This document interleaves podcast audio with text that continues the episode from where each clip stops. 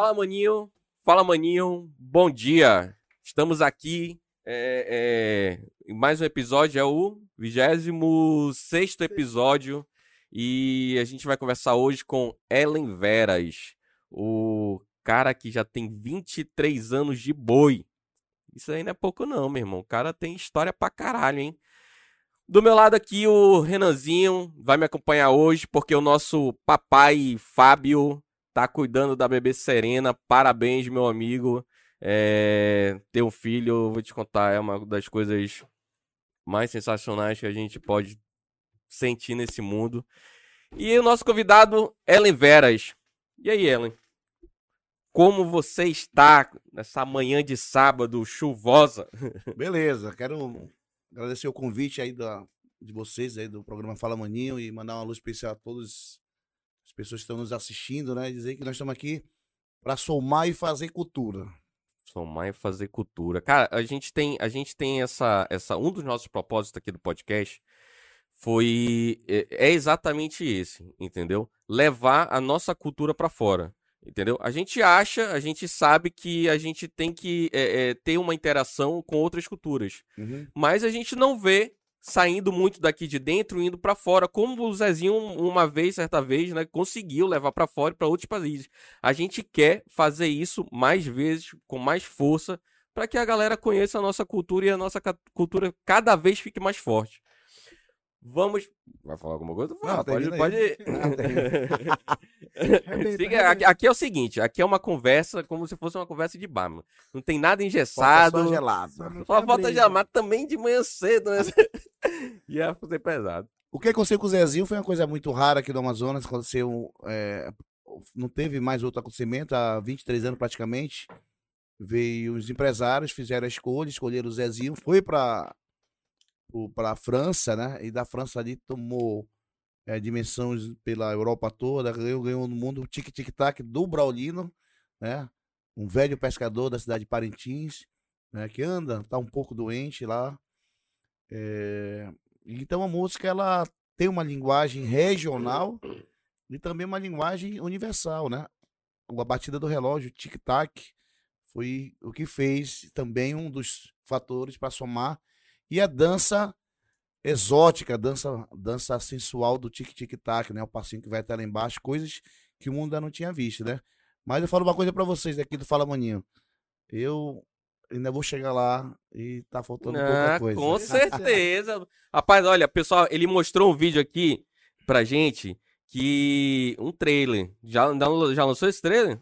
Já, foi lançado. Lançou lá no, no, na, na live, né? Na live, pode lançar se quiser aí. Olha, depois a gente vai colocar o link do, do Deve estar tá por aí o trailer, não tem? Tem, o, o Will tem, deve ter já. Então a gente vai colocar o link onde tiver, que é pro pessoal dar uma olhada, porque olha, tá sensacional esse link aí, esse trailer. Olha, uma coisa de primeira qualidade que faz tempo que eu não vejo aqui no. É isso que eu falo. Eu, eu falo o seguinte: se todo artista fizesse o que eu faço, a nossa cultura, a nossa música, nosso folclore, nossa arte, estaria bem longe, né? Então, imagina, é, nós da área artística estamos sofrendo muito pela questão da pandemia. Sim. Então, cada um sobrevive, né? nem vive, é sobrevive do jeito que pode, né? Então eu tenho o meu jeito de sobreviver e eu lamento pelos outros artistas é, de pequenos porte que eu falo, os artistas de Galpão do Boi, que é o soldador, a costureira, sim, é, sim. cara que vai esculpir o isopor, que vai entortar o aço, que vai pintar. E todas as lives que eu faço, eu faço em homenagem a eles para arrecadar alimento e levar para Parintins, né? Então, esse mês eu devo levar mais de 8 toneladas para Parintins para distribuir para os artistas de galpão, né? Do garantido.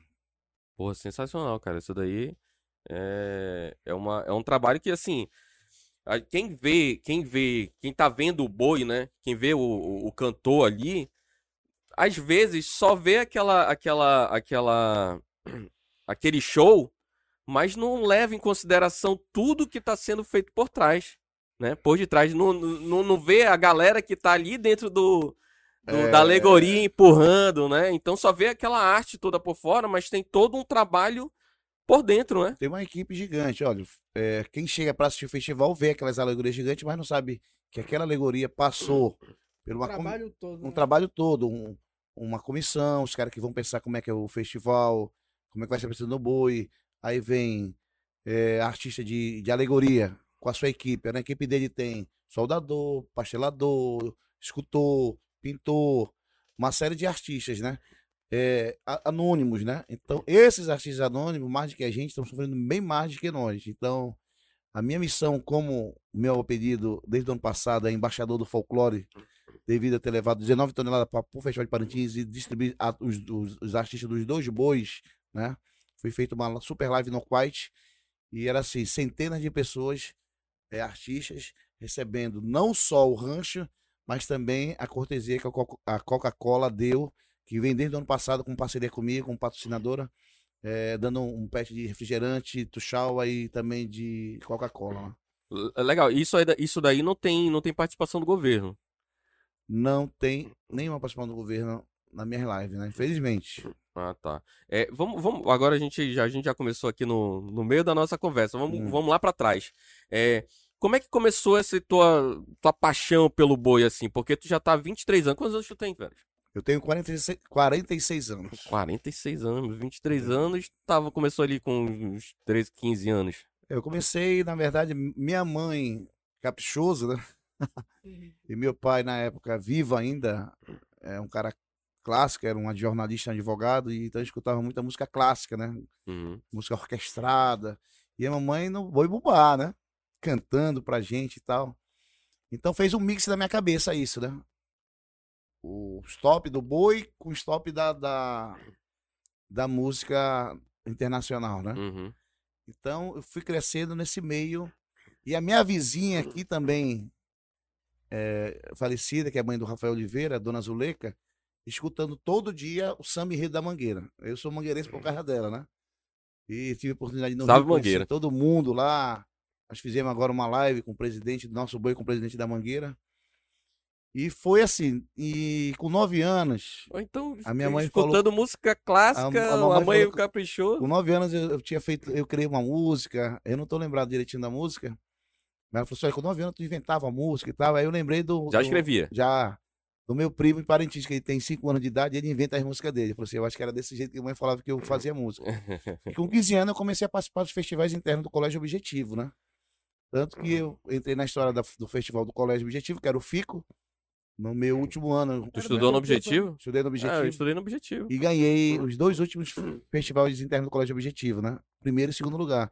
E no ano anterior eu tinha ganho também, no ano anterior, no anterior também tinha ganho, né? Então, assim, fiquei assim, batido dentro do colégio em termos de festival de música, né? E no último ano eu fechei com chave de ouro, que eu ganhei primeiro e ganhei segundo lugar. Já era tiver... embaixador, já. É, já. e aí, foi, tive o convite do, do Tadeu Garcia, um dos grandes poetas do Boi Garantido, para fazer música. Fui morar em São Paulo uma temporada. Quando eu voltei, bora fazer música pro Boi.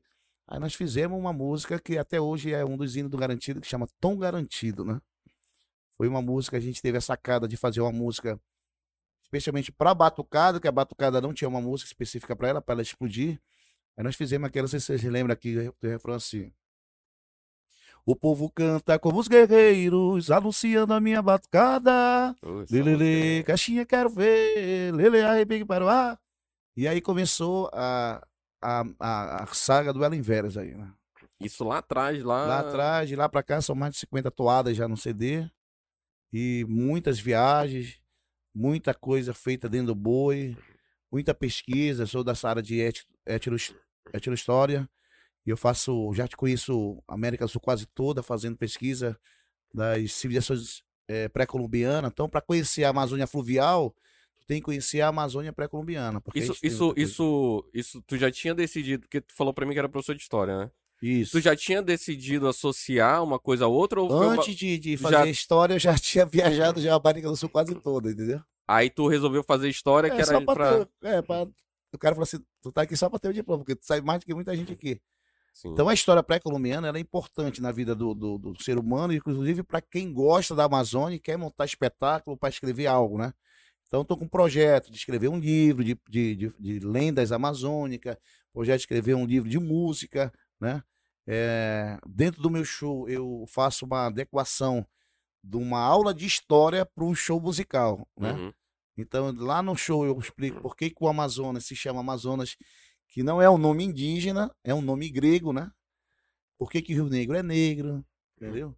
E uma série de coisas, né? Como é que se conhece uma tribo? Porque aí muita gente leiga no assunto acha que o índio fala a mesma língua do outro índio que de outra tribo. Então, existe as etnias, cada uma com seu linguajar, com suas crenças, hábitos, costumes seculares diferenciados, né? Forma de dançar, de cantar, de se pintar, o cocá com uma pena, de três penas, quatro penas, formato cocá, altura, tamanho, cor de cabelo. Então, isso aí é importante. Quem gosta de folclore, quem escreve, para mostrar para as pessoas que vão assistir festival e as pessoas que estão de fora turista, né, a importância, porque na verdade o Festival de Parintins é uma aula, né? É uma, é uma aula. aula, e a pessoa aprende Toda, toda ali. música é, é, tem uma, uma É, história as- por as trás. que é- Rituais e lendas, principalmente, tem, né? E as figuras típicas, né? Que são ah, os ribeirinhos, caboclos, matreiros, essas coisas todas. Como dizia o, pai do Chico Buarque, o Sérgio Buarque de Holanda, são é, biotipos que só existe aqui na Amazônia, né? O caboclo, né? O caboclo ribeirinho, né? E como é que é a tua, a tua entrando nessa, nessa questão de, de, de, de história e, e composição, como é que é a tua, a tua, teu método de, de, de, de criação de uma música? Porque tu já tem uma bagagem histórica, né? Tu já conhece aí a- o nosso folclore, nossa, nossa, nossos mitos. Como é que é pra ti assim? É, tu bater o olho e já, já ter um insight assim? Teve a última música que eu fiz agora, em 2020, pro Boi. Ano passado, nós fizemos ela em 30 minutos pelo celular. Eu, amigo meu, tava com a tiara de- ele em Parintins, né?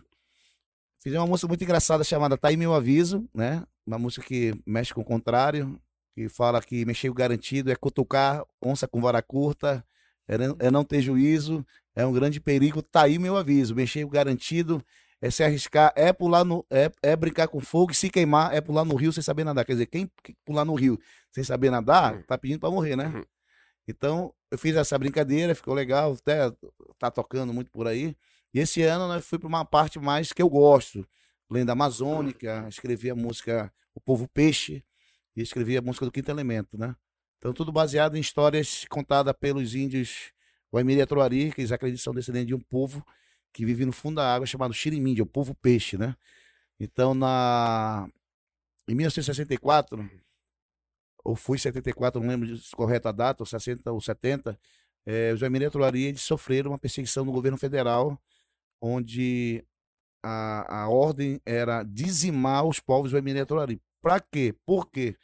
Porque embaixo da terra deles existem riquezas, metais que saem de lá, vai direto para a NASA para fazer foguete, fazer bateria, essas coisas todas. Eh, não lembro o nome do metal. Então o que aconteceu?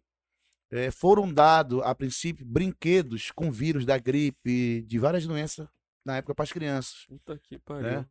E não conseguindo um resultado positivo, eles mandaram é, é, bombardear a aldeia Guaimiri Troari. São histórias que a história não conta. Então, a partir desse momento que foi bombardeado e o sobrevivente, que tem até uma música nossa chamada Maruaga, aquela Poderoso Maruaga, eu, misterioso, foi o líder da, do, dos Guaimiri na chacina, né? na chacina não, na defesa, né? que eu não chamaria de chacina, do povo Troari. Eles entraram no acampamento do, do exército quando estavam dormindo e mataram todos os soldados, inclusive o padre que estava com o soldado, né? E fugiram Isso é história. essa é história verídica, né?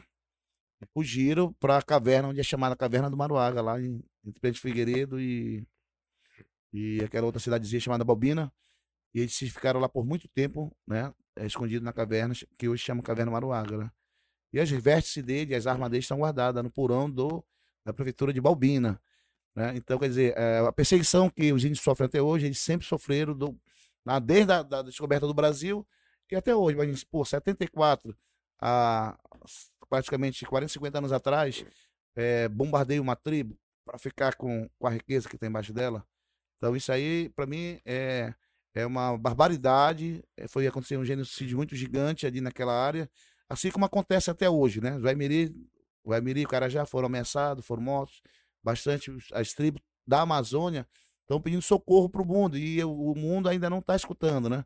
E na música que eu escrevi pro Boi, eu falo que quando a natureza chora, ela sofre de tristeza e arpeja notas de dor, né? Então, a gente dá a mensagem que a natureza, já que o homem não consegue parar, a natureza está chegando. Nós já temos no Rio Negro é, um- um fenômeno chamado é, olho d'água, que é um redemoinho que sai da água. Né? Nós temos aí a enchente, Parintins está alagada, Mana, é, Manaus está alagada, o interior, o Amazonas todo está alagado. Lá em Parintins, a cidade garantida está alagada, né? Onde você vai lá ensaiar, dançar, brincar, ali não entra porque está alagado, né? Então a, a natureza está pedindo socorro em silêncio. Ela está subindo o rio, ela está mostrando para o homem que ela está precisando de ajuda. Então, ela, a natureza pode soltar sua fúria, como está soltando devagarzinho, e isso aí seria é, é, é, muito triste para, para os povos que vivem e dependem da Amazônia. Né? E esses relatos que tu, tu contou para a gente agora há pouco, tu te contaram ou tu tem livros? Isso aí tem livros, né? Inclusive meu sobrinho também que faz história, ele tem todos os, os livros com fotos, né? Na Amazônia aconteceu muita bar bar barbaridade que não são contadas. Na Amazônia aconteceu até é, é, fora os índios, uma outra raça que foi perseguida na época da Segunda Guerra Mundial foram os japoneses que em Parintins habitavam ali. Eles foram presos com a ordem do governo dos Estados Unidos, do governo federal do Brasil, foram presos e foram levados de Parintins, né? Quem conhece Parintins, desce um pouco ali, tem a Vila Amazônia, onde você encontra a casa japonesa na beira do rio. Verdadeiros templos japoneses, né? Imagina. Eles foram presos e foram levados para campos de concentração no Pará. Né? Então, é história que não é contada. Então, tudo isso aí a gente, não, a gente conta através da música, através da arte, né? Coisas que a gente descobre, né? E coisas que a gente tenta mostrar através da nossa música. Eu acho que o vento vai levar a nossa música para longe e está levando, né? Está levando, garantido tem convite para ir para vários lugares do mundo, de Dubai à China, de China à Índia, né? Levando essa mensagem de preservação, que o garantido é o boi da preservação, garantido na nova gestão do, do Antônio Andrade e da Ida Silva, que é a nossa vice-presidente, que é fazendo história, uma primeira mulher a administrar uma associação folclórica é, no, no Amazonas, é, e junto com a gente da diretoria, a gente tem essa, essa missão de defender e proteger a Amazônia. Aquele vídeo, aquele vídeo do meu filme, ele é um alô especial para as nações, porque já que o homem não consegue parar a devastação, tem que ser os seres que vão vir dos seus lugares encantados, dos fundos do rio, do meio da mata, né? A natureza. A né? natureza defender a sua, a sua, o seu próprio habitat. Né? Isso é interessante tu tá falando, porque hoje é dia do, do meio ambiente, né, bicho? É. E o que a gente está vendo é exatamente isso. Eu acho que o, o, o, ser humano ele se esquece de, de que ele também é um organismo desse, desse, desse planeta Terra, né? Então eu, eu sempre falo que a gente funciona como uma engrenagem. Então, a, a, a, floresta, os bichos, os seres humanos, todos têm que ali interagir e coexistir. E a partir do momento que um ser humano sai, sai começa a fazer, desmatar e atacar a floresta, etc., o meio ambiente, e aí acaba acontecendo isso, né? Eu não sabia dessa história do, do dos índios. Ó, eu converso muito com alguns antropólogos né, do, da América do Sul, e, e tanto a gente está fazendo uma pesquisa, eu devo ir ano que vem para Peru, para fazer a mesma trilha que fizeram as Virgens do Sol quando for, fugiram da, da colonização espanhola e que eles desceram o Peru para a Amazônia peruana, da Amazônia peruana para a Amazônia, Amazônia brasileira. E os antropólogos e os historiadores do Peru contam que é, existem os três templos: o Templo do Sol, o Templo do Condor, que é o animal sagrado, o Templo do Jaguar, que é o animal sagrado, até porque as cidades são formadas, lá no Peru, as cidades são formato desses animais. É, é, o Machu Picchu é formado de Condor. Lá no Machu Picchu existe o Templo do Sol, o Templo do Condor. O Templo do Condor já destruído pelo tempo. É, o Templo do Jaguar, que é a cidade de Cusco, capital inca. Ela é no formato de uma onça deitada. E o terceiro templo, chamado Templo da Serpente, ele é na Amazônia brasileira. E os antropólogos falam que eles, os incas, mais as virgens do sol, fugiram por uma trilha, né? É uma estrada de pedra até a Amazônia brasileira, até o, o templo do, do, da serpente, né? O templo da serpente até hoje não foi encontrado, né? Esse templo da serpente, na verdade, teve aquela. O cara que descobriu Machu Picchu, estava em busca do templo da serpente, acabou descobrindo Machu Picchu, né? 500 anos, é, 200, cento e poucos anos atrás. Então, há 500 anos está aí escondido na nossa Amazônia brasileira o Templo da Serpente, onde está a história dos Incas todos, né? A E- gente tem uma. A gente tem uma. é, aí eu te faço uma pergunta eh, meio, acho que histórica, assim, é, e social. A gente, é, co- como o Brasil, a gente deixa mais à parte essa nossa questão cultural de índios e, e, e, e, e- e o pessoal que vivia aqui é, antes da colonização do que o resto da América do Sul? Tu acha assim que a gente, o como o Brasil, ele esquece mais essa, essa parte da história do que os outros é, é, países vizinhos? Esquece, eu acho que sim. O brasileiro, na verdade. É porque ele- agora tu, tu, tu contou essa, essa questão do Machu Picchu e do Condor e etc. É, eu, não, eu, eu não tinha essa informação. As cidades são, são, são formadas, é, no- em formato de, desses animais, né? ou seja, Porque já são- tem ali uma cultura, já é, tá são enraizada. né? Até porque a nossa, a nossa cultura brasileira tem as suas eh, virtudes, né? E tem as suas, as suas forças, mas as, as pré-colombianas eram bem mais fortes, eram bem mais evoluídas, né? Os caras que tinham já eh, cama, banheira, luz, relógio solar, tudo praticamente, né? Ao mesmo tempo que Grécia, Roma antiga tinham seus templos, aqui na América do Sul também existiam as civilizações que tinham, que viviam como verdadeiros, como fosse uma Grécia indígena, como fosse uma Babilônia indígena, uma Roma indígena, entendeu? E tinham seus luxos, né? Então, a Machu Picchu era uma cidade que, que era só e entravam os nobres lá, entendeu? E as virgens do sol, que a missão dela era estudarem para morrer. Por que, que elas estudavam para morrer? Porque elas tinham que chegar ao mundo de Pachamama, através da alma do condor. Então, lá em cima de Machu Picchu tem uma pedra que sacrificava as virgens do sol. Para elas não era tristeza morrer, era sim orgulho, né? Uhum. Que elas sabiam que se juntar com Pachamama, né? Então, a civilização... A história, na verdade, em si, ela é gigantesca. Até porque a história deles se mistura com a nossa. Como? Porque na vinda deles para a Amazônia brasileira, muitas virgens vieram já gestantes, não eram mais virgens, né? Já vieram, como diz o caboclo, já eram, Uhum. vieram prenha dos espanhóis, né? E se tu perceber ali no Alto Rio Negro, entre São Gabriel da Cachoeira, aquela tríplice aliança que tem ali, tem muito índio de olho claro, né? Então, já tem essa miscigenação do espanhol para cá e daqui, eu conheço alguns índios brancos de louro, de olhos claros, né? Então já é o sangue espanhol que veio Uhum. através de séculos aí, né? Como na em, em deixa eu ver, o estado aqui do norte que tem a tribo de índio de olhos azuis, que isso é um fenômeno, né? Depois a gente foi estudar, foi que na época da Segunda Guerra Mundial, dois, dois nazistas se embrenharam na mata e ficaram nessa tribo e acabaram procriando com as índias e teve os índios de olhos azuis, né? Tipo aquela história da, da negra Anastácia, olhos azuis. Então, tipo assim, a história indígena é fenomenal. Então as pessoas têm que conhecer. Então, esse show que eu faço, que eu vou levar para São Paulo, para o Teatro Municipal de São Paulo, que eu vou levar para Fortaleza, é contando a história não só nossa, mas é a própria história daquele litoral, daquela cidade que um dia foi tribo indígena. Exemplo, Fortaleza, ela, a o estado do Ceará, ele é em cima, foi construído em cima do povoado chamado das tribos dos Tabajara. Lá habitava a tribo dos Tabajara. Quem eram os, os, os principais personagens dessa tribo Tabajara? A gente conhece, através da literatura. Iracema, a Virgem de Mel, né? É, o pai dela, o Arapuã, e, outras pessoas, e outros índios daquela ci- civilização. Então, deixa, deixa eu só fazer um parênteses aqui. É, então, não é- a, a- a- quando, quando o boi retrata a história através das toadas, ele não, ele não se limita ao, ao Amazonas e, e ao povo que morava na Amazônia?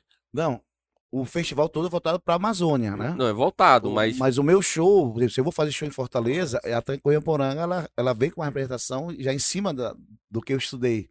Né? Sim. Em cima da. Ela vem representando Cunhaporanga da tribo dos Tabajara, não mais dos Tupinambá, ou dos Ah, Parintitins, dos, dos, dos. Manaó, entendeu?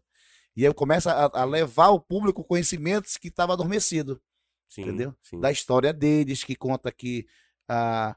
a Que a própria Ara- educação Arapuã- brasileira deixa. deixa É. né, não não fala, na verdade. Né? Entendeu? Então são histórias fantásticas, que a Beija-Flor, há alguns anos atrás, até mostrou isso da Avenida, eu estava lá junto com o pessoal da Beija-Flor. Se foi um espetáculo, né? E, e são coisas que as pessoas têm que conhecer. Lá no Rio Grande do Sul, em 2010, quando eu estive lá, é, na feira literária, E teve um historiador que perguntou assim: qual é a tribo de vocês? Eu falei: a nossa tribo é a tribo dos Manaó. Aí ficou olhando: sério mesmo? Vocês são índios, verdade? Eu, nós somos índios. Eu falei pra ele, né? E nós construímos seus, os seus artesanatos, que são TV e tal, essas coisas todas. Quer dizer, aí eu falei pra ele, aí eu, na boa, eu falei pra ele: olha, é, nós somos lá do Amazonas, ninguém é índio 100%, a gente tem os traços indígenas porque o sangue é forte. Mas, eu falei pra ele, vocês também têm vocês têm sangue indígena, e não só sangue indígena, mas como hábito indígena. Ele estava com o chimarrão na mão dele. Ele falou, hábito indígena? Eu falei, é. Inclusive, o chimarrão que você bebe era os gaican que bebiam. Esse chimarrão. Esse chimarrão é indígena. Aí, cara, ele, um, um escritor. Ele falou assim, eu não sabia disso. Entendeu? Quer dizer, é vivendo e aprendendo, né?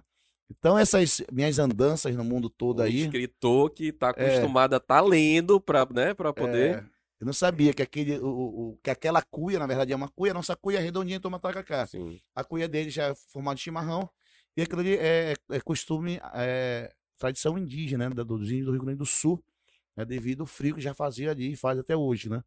Então, assim, a história daquelas tribos que eles não contam, em cada local que eu vou, eu conto e as pessoas ficam de boca aberta. Porra, gente, é, um, é um tapa na cara dos caras, entendeu? Com certeza, mas e, e- e eu não, assim, eu não tenho um- um- um- uma leitura eh, relacionada, eh, em específica, relacionada a- a- a- ao levantador de toada, aos nossos compositores, né? Eu, Uhum. eu gosto de muitos daqui do Amazonas, mas não tenho, assim. E de- eh, eh, eu vejo o Nicolas Júnior fazendo músicas eh, eh, próprias daqui da terra, né? Pra levar pro pessoal tu já faz uma, uma coisa, tu já é um nacional, né? Tu já é- tu vai em cada, tu tava dizendo que vai em cada área, busca a história ali pra, pra fazer uma música, né? Aí, aí- eu te pergunto, Fa- Fazer o show, né? Fazer o show, show. adaptado pra eles. fazer um show adaptado, é, existe outro outro cantor que faça isso?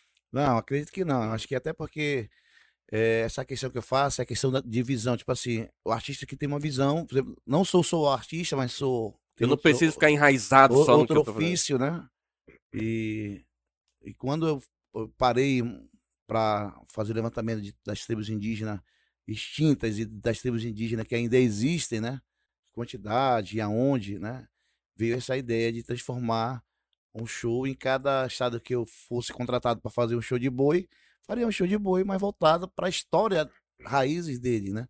Até para o alto entendimento deles, né? Porque eles sabem que ele já teve a tribo da, dos da Juricaba, ou do, dos dos Tabajara, dos Gaikangue, né? Dos Tupi, Tupiniquim, que é no litoral São Paulo e, e- e Rio, né? E dentro do show, uma aula de história, uma aula de antropologia, né? Como eu falei para você, o tronco linguístico de, de uma tribo para outra varia muito. É como a gente fala o português, como outra tribo falasse inglês, outra tribo falasse alemão, outra tribo falasse chinês, outra tribo falasse ma- mandarim, polonês. E as pessoas, elas não conseguem, elas não têm essa, essa- esse entendimento, até porque não se interessam, na verdade, né? Então tudo é questão de interesse, né? O brasileiro, ele é preconceituoso, ele só usa o cocá e o brinco de índio no festival de Parintins, depois ele guarda. Se tu andar com uma roupa afro, uma roupa regional lá fora, as pessoas te olham com outro olhar, assim Ah, como Esse aí é doido. né? É, é cultural, na verdade, né? As pessoas não têm o costume. As pessoas costumam gostar daquilo que, que conhecem. Então, devagarzinho a gente vai levando um pouco, as pessoas vão gostando. O Brasil inteiro conhece duas músicas, né? Se, o, o Garantido Caprichoso tem mais de 100 anos, e tem duas músicas que são conhecidas, menos de 25 anos pra cá, que é o Vermelho, que é conhecido em Portugal, né? Hino lá, do, se não me engano, do Benfica, hino do Rio Grande do Sul, lá do Internacional, e o Tic Tac, né? Fora essas duas músicas, não tem o conhecimento que tem a outra música conhecida, né? O Peru, né? Ao contrário, tem mais gente que gosta das nossas músicas do que o Brasil. No Peru existem grupos de boi bumbá, show de boi bumbá, assim como tem no Japão. Então o boi bumbá não é uma coisa só só nossa aqui ou foi no- nossa que já levou pra fora? Muita gente que vai ao Festival de Parintins, músicos, artistas, e monta um show de boi, né? No Peru existe show de boi. Primeira vez que fui no Peru, quando eu cheguei em Cusco, que eu saí de Lima para Cusco. Cheguei em Cusco, fiz uma volta na cidade, eu passei, subi na Praça das Armas, é, tocando tic-tic-tac no bar. Aí eu fui lá, né? Uhum. É música ao vivo, os caras tocando, quer dizer, muito legal, achei legal demais. E no Japão não é diferente, existe um grupo de, de boi bumbá lá, né? Feito por japoneses, né? Entendeu? Eles, inclusive, tocam umas 5, 7 músicas de minha autoria, já acompanhei pelas redes sociais eles. Então, assim, a nossa música é uma música forte. É uma música folclórica. Mas se tu colocar na ponta do, da caneta aí, qual é a música que não é folclórico regional do Brasil? O forró, ele é um, um ritmo regional da onde? Do Nordeste. O samba, do Sudeste. Vamos lá, o fandango, lá do Sul. Né? Então, é, o, o sertanejo do centro, né, do central do Brasil. Então, a nossa música, ela é regional, é. Assim como o samba tomou o Brasil, a nossa música está tomando devagarzinho o Brasil também. Falta força, força política, vontade de grandes políticos. Isso que eu ia te perguntar, porque tu tá fazendo isso tudo de forma privada, né? Com os patrocinadores, né? Mas de forma privada. Tu acha que falta uma, uma, uma um pouco de incentivo político nessa? Porque, querendo ou não, vontade política é o que a. É o que é o que move, querendo ou não, é o que move educação, saúde, segurança, move tudo, né? Eu acho que o grande trunfo do, de um governador, de um secretário, era investir na nossa música fora do estado, que no estado já conhece, o norte já conhece. É, infelizmente, é, não tem essa visão aí de, de querer investir ou de querer que a nossa música seja conhecida, até porque eu acho que a cultura fica em segundo plano nessa área política, né? Uhum. Partidária, né? Infelizmente, né? Mas a gente chega lá um dia, e aí esse um dia, quando chegar, eles vão uhum. reconhecer. Vai Olha tá aí, boa, é, chama ele, chama ele, chama ele pra fazer isso aqui. Deixa eu perguntar aqui. Na patrocínio, Como é que foi a tua escolha pelo boi garantido? Como é que ah, surgiu? A minha escolha... tua mãe sendo Pois é, a mamãe sendo caprichoso, diz que ela já é garantida, né? Desde 23 anos pra cá. é, é, a questão das músicas, né? Fui um menino que eu sempre, aquilo que eu falei pra ele, eu escutava vários tipos de música quando era criança, pelos meus pais. E as músicas do Garantido falaram mais alto, né? E até hoje falo, até porque tem uma poesia diferenciada, né? Antigamente, naquela época lá. O 96, 97, 98, aqueles pois três é. CDs garantidos são sensacionais. É, eu acho que a maioria escolhe por causa da cor, né? Não, acho que eu escolhi por causa da música, né? Sabe, eu também escolhi cor, por causa da música. Principalmente esses três CDs. A questão da cor também, né? A cor que, tipo assim, o cara diz, ah, eu escolhi o branco, ah, o cara é racista, não escolheu o preto, tá entendendo? E assim, a história, né? Que a gente tem uma história muito grande, o garantido, né? A história como foi fundado, o fundador, que era um pescador, né? o boi, que não era branco, depois virou branco. O caprichoso que não tinha estrela na testa, era na, na lateral dele, era um diamante, depois colocaram a testa. Tipo assim, o boi vai evoluindo devagarzinho, né? A tradição vai evoluindo devagarzinho, né? E o boi, eu acho que tem que, assim como a escola de samba gigante do Rio de Janeiro, tem, tem que ter sua filial fora do Amazonas, fora do, do Brasil. O nosso presidente Antônio Andrade tá vendo já isso, até porque até... tem um contato gigante fora, né? foi descoberto que o DNA do chinês de Pequim é o mesmo DNA do, do, Amazônia, do, do índio Amazônia, do índio da Amazônia, né? Quer dizer, nós temos esse DNA, então, já que a gente é desse, tem essa ancestralidade indígena, entendeu? E tá tendo aí um intercâmbio bom entre China e, Bra e Brasil com o boi.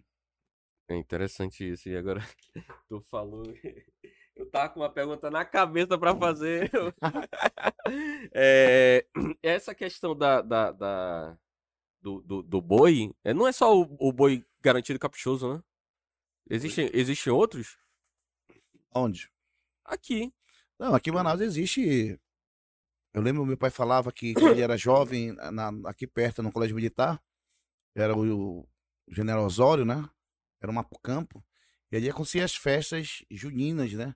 Onde viam diversos boi bombais, inclusive um boi daqui da Aparecida, é um bairro que o que eu falo para vocês, é um bairro que eu amo, adoro Aparecida, eu nasci, me criei aqui no, no bairro de Aparecida, meus filhos, né? Morei muito tempo aqui. É um bairro que eu gosto. E tinha um boi bumbá aqui chamado Boi Bumbá Coringa. E é um boi que nunca mais eu vi, porque e nunca mais criaram um parecido, porque ele fazia xixi e fazia cocô, xixi de baré e cocô de biscoito. entendeu? A criatividade dos artistas daqui da, do bairro, né? E existia o Corre Campo, que existe até hoje, né? Quase 100 anos. É... Vários, né? Então isso aí foi tomando conta para os interiores, né? Essa, essa, essa questão do, do. Eu lembrei o que tu tava querendo perguntar. Tava falando que é, o boi tinha que ir para fora, né? Criar ali sua, suas ramificações ao redor do Brasil. É, até porque os nossos artistas eles vão embora para o Rio de Janeiro para fazer as artes lá, né? A galera que constrói alegorias aqui, a, figurino, né? É, artistas gera- gerais de Parintins, principalmente os artistas de fantasia e alegoria, eles sempre vão para o Rio e São Paulo, mas com essa pandemia já estão dois anos sem ir, né? Então, assim, é, são grandes artistas. Parintins é, é um curral gigantesco de talento, né? De artistas profissionais e os boas com as escolinhas de arte, o caprichoso com a escolinha de arte, o garantido com a Universidade de Paulinho Faria, é, despertando essa, essa cultura, essa arte. Ah, então tem, tem uma crianças, educação né? já desde pequeno ali, Tem- uma- todo um fomento para poder É, desenvolver essa, tem essa uma, uma parte. educação, né? Tem uns que são, eu, assim, eu sou autodidata no que eu, que eu faço. Eu, eu nunca estudei música, eu nunca estudei poesia, ou compor, literatura. Então, com o tempo, foi, foi, foi, foi, foi, toco vários instrumentos, né? E consegui ter essa visão através das, de viagem, através de estudo também. Viagem não só para fora, mas para o interior da, das tribos, das florestas, eh, juntar com os, o Richard Hans, Hans, é um cara que eu tenho amizade com ele até hoje, já fui para tribos indígenas, pretendo ir ano que vem para o Quarupi, no Xingu, entendeu? Conhecer as nossas cu- culturas de perto, como sempre gostei de conhecer. Eu sou um cara de campo, entendeu? E isso aí fortalece meu conhecimento dentro da minha área, não só para compor, mas para montar espetáculo, para fazer várias coisas. Né? Eu, ainda, eu ainda tenho certeza que ainda vou ver o meu show ainda em grandes lugares no mundo, até porque Com certeza. pra gente ir para São Paulo, de lá pro mundo é um passinho só. E o que, que tu acha que falta para outros artistas daqui da região é, terem essa vontade que tu tens, né? Porque eu realmente não vejo, né? Eu vejo muito aqui enraizado aqui, ah, vou fazer minha, minha, minha música aqui pro meu pessoal e ponto. O Arlindo Neto, ele teve aqui no nosso, acho que terceiro episódio, segundo episódio, Uhum. e ele falou que tinha um projeto eh, de, de levar pra fora, né? Mas eu não vejo ninguém fazendo isso. O que, que tu acha que falta pra esses artistas? Várias coisas. Primeiro é o incentivo é, de verba, né? Para ter um incentivo de verba tem que ter um projeto. Para te ter um projeto tem que ter um- uma mente. E essa mente tem que saber o que vai escrever. Porque não é qualquer empresário que vai chegar lá e dizer, não, eu vou, vou marcar isso aqui. Não, eu vou pro, vou vou pros Estados Unidos para me cantar boi. Cara, se não, tiver um É, planejamento você- e Mas tu apresentar. vai só cantar boi? É, mas tu vai cantar boi em qual língua? Só em português? É. Ah, então beleza. Então quer dizer, vai para um país de primeiro mundo, não se pode. Tem que ter um planejamento, tem que ter um pensador, uma mente brilhante que vai dizer assim, não, vamos nortear, vamos começar aqui e vamos terminar aqui. Começo, meio e fim. Então eu vejo assim, é, vontade todo mundo tem, sonhar alto ou pequeno dá mesmo trabalho, também é sonhar alto, mas para sonhar alto, aquilo que eu falo para vocês, tem que ter a visão, tem que ter o conhecimento, tem que ter o dom e tem que ter principalmente a criatividade, né, com o profissionalismo e o compromisso. E lógico, tem que ter, ah, não, não adianta só falar, "Ah, eu quero ir, eu sei pra onde", não é assim, até porque é, gente que já teve com a gente, que já partiu, não chegou a fazer sucesso nacional, entendeu? Tem gente que já era para estar a nível nacional, como o Davi, o próprio finado Arlindo, não conseguiram esse êxito, né? Então, não é fácil. E o Arlindo tinha aí, não sei, 30 anos de carreira ou mais. Sim. Então, é planejamento. Então, qualquer empresário que eu vou chegar lá, se não tiver um planejamento, o que vai ser apresentado, isso aí é, é tiro no pé, o cara não vai ajudar, entendeu?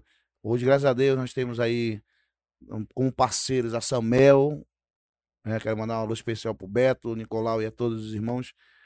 É, temos a, Digitron, que é do Sung Yong Sung, que assistiu a gente lá da Coreia, no Tropical, que é de, de pertencer à família deles. Temos outros empresários que estavam assistindo a gente em São Paulo e outros artistas como o Ivo, o Xande Pilares, Dudu Nove, estavam assistindo a gente também. Então, assim, querer todo mundo quer ir para fora, né? Mas tem que ter um trabalho maciço, tem que ter. Tem que sentar e escrever um Tem que projeto ter- que, que... É um diamante. Eu não, eu não posso levar um diamante bruto para fora. Eu tenho que lapidar e levar o que tem de, de, de, de sumo. Então, se tu leva um show completo, onde além de música, além de, de dança, além de visual, tu vai dar uma aula de história, de antropologia, entendeu? De conhecimento, isso aí é essencial. Ainda mais se tu for falar em outras línguas, né? Em, em japonês, em mandarim, inglês, espanhol. Então, tudo isso aí tem um projeto nosso. E nós temos, inclusive, futuramente já estou voltando à aula de mandarim, de inglês, né? Uma série de coisas, né? Ano retrasado eu tive convite para ir para a Itália. Tinha uns, empresários da Itália assistindo meu show no teatro de 21 anos. Eles ficaram admirados, até porque nosso elenco era de 140 pessoas na época. E foi assim um, um espetáculo fenomenal. Né? As pessoas que estavam ali falaram assim, cara, não, não acredito que tu fez isso tudo. E, e foi daí pra frente. Então, a partir desse momento aí, eu, ali eu tenho certeza que eu, eu dei um- uma. subi um degrau a mais na, na minha carreira artística, né? Que também já estava um pouco estacionada. tava- Através das lives. não, nesse show de 21 anos, tá. há três anos atrás, né? E assim, deu outro, outra luz, outra dire- outro direcionamento para minha vida artística, né? E agora na questão da pandemia, é, é, a gente estava conversando um pouquinho off em relação às lives. é, como é que foi para startar assim? Tu, tu, tu viu o pessoal fazendo e falou assim, não, tenho que fazer também, ou tu já tinha um, um- como tá falando, né, um projeto para apresentar. Tu já tinha esse projeto ou tu começou? Como é que foi o início? Ah, Antes de começar a pandemia aqui do Amazonas, eu estava em São Paulo, inclusive com os meninos que eu acabei de falar, com os grandes sambistas no Paris 6, né? E depois no Bar da Brama. E eu ia passar 25 dias lá, passei 5 dias, porque começou a pandemia, fechei o aeroporto e nós viemos, voltamos. Nesse voltar, eu peguei o Covid, né? Aí fiquei 23 dias doente, isolado, né? Mas sentiu alguma coisa? Não, sentia, mas era. Não cheguei para o hospital, ficar Aham, internado. aham.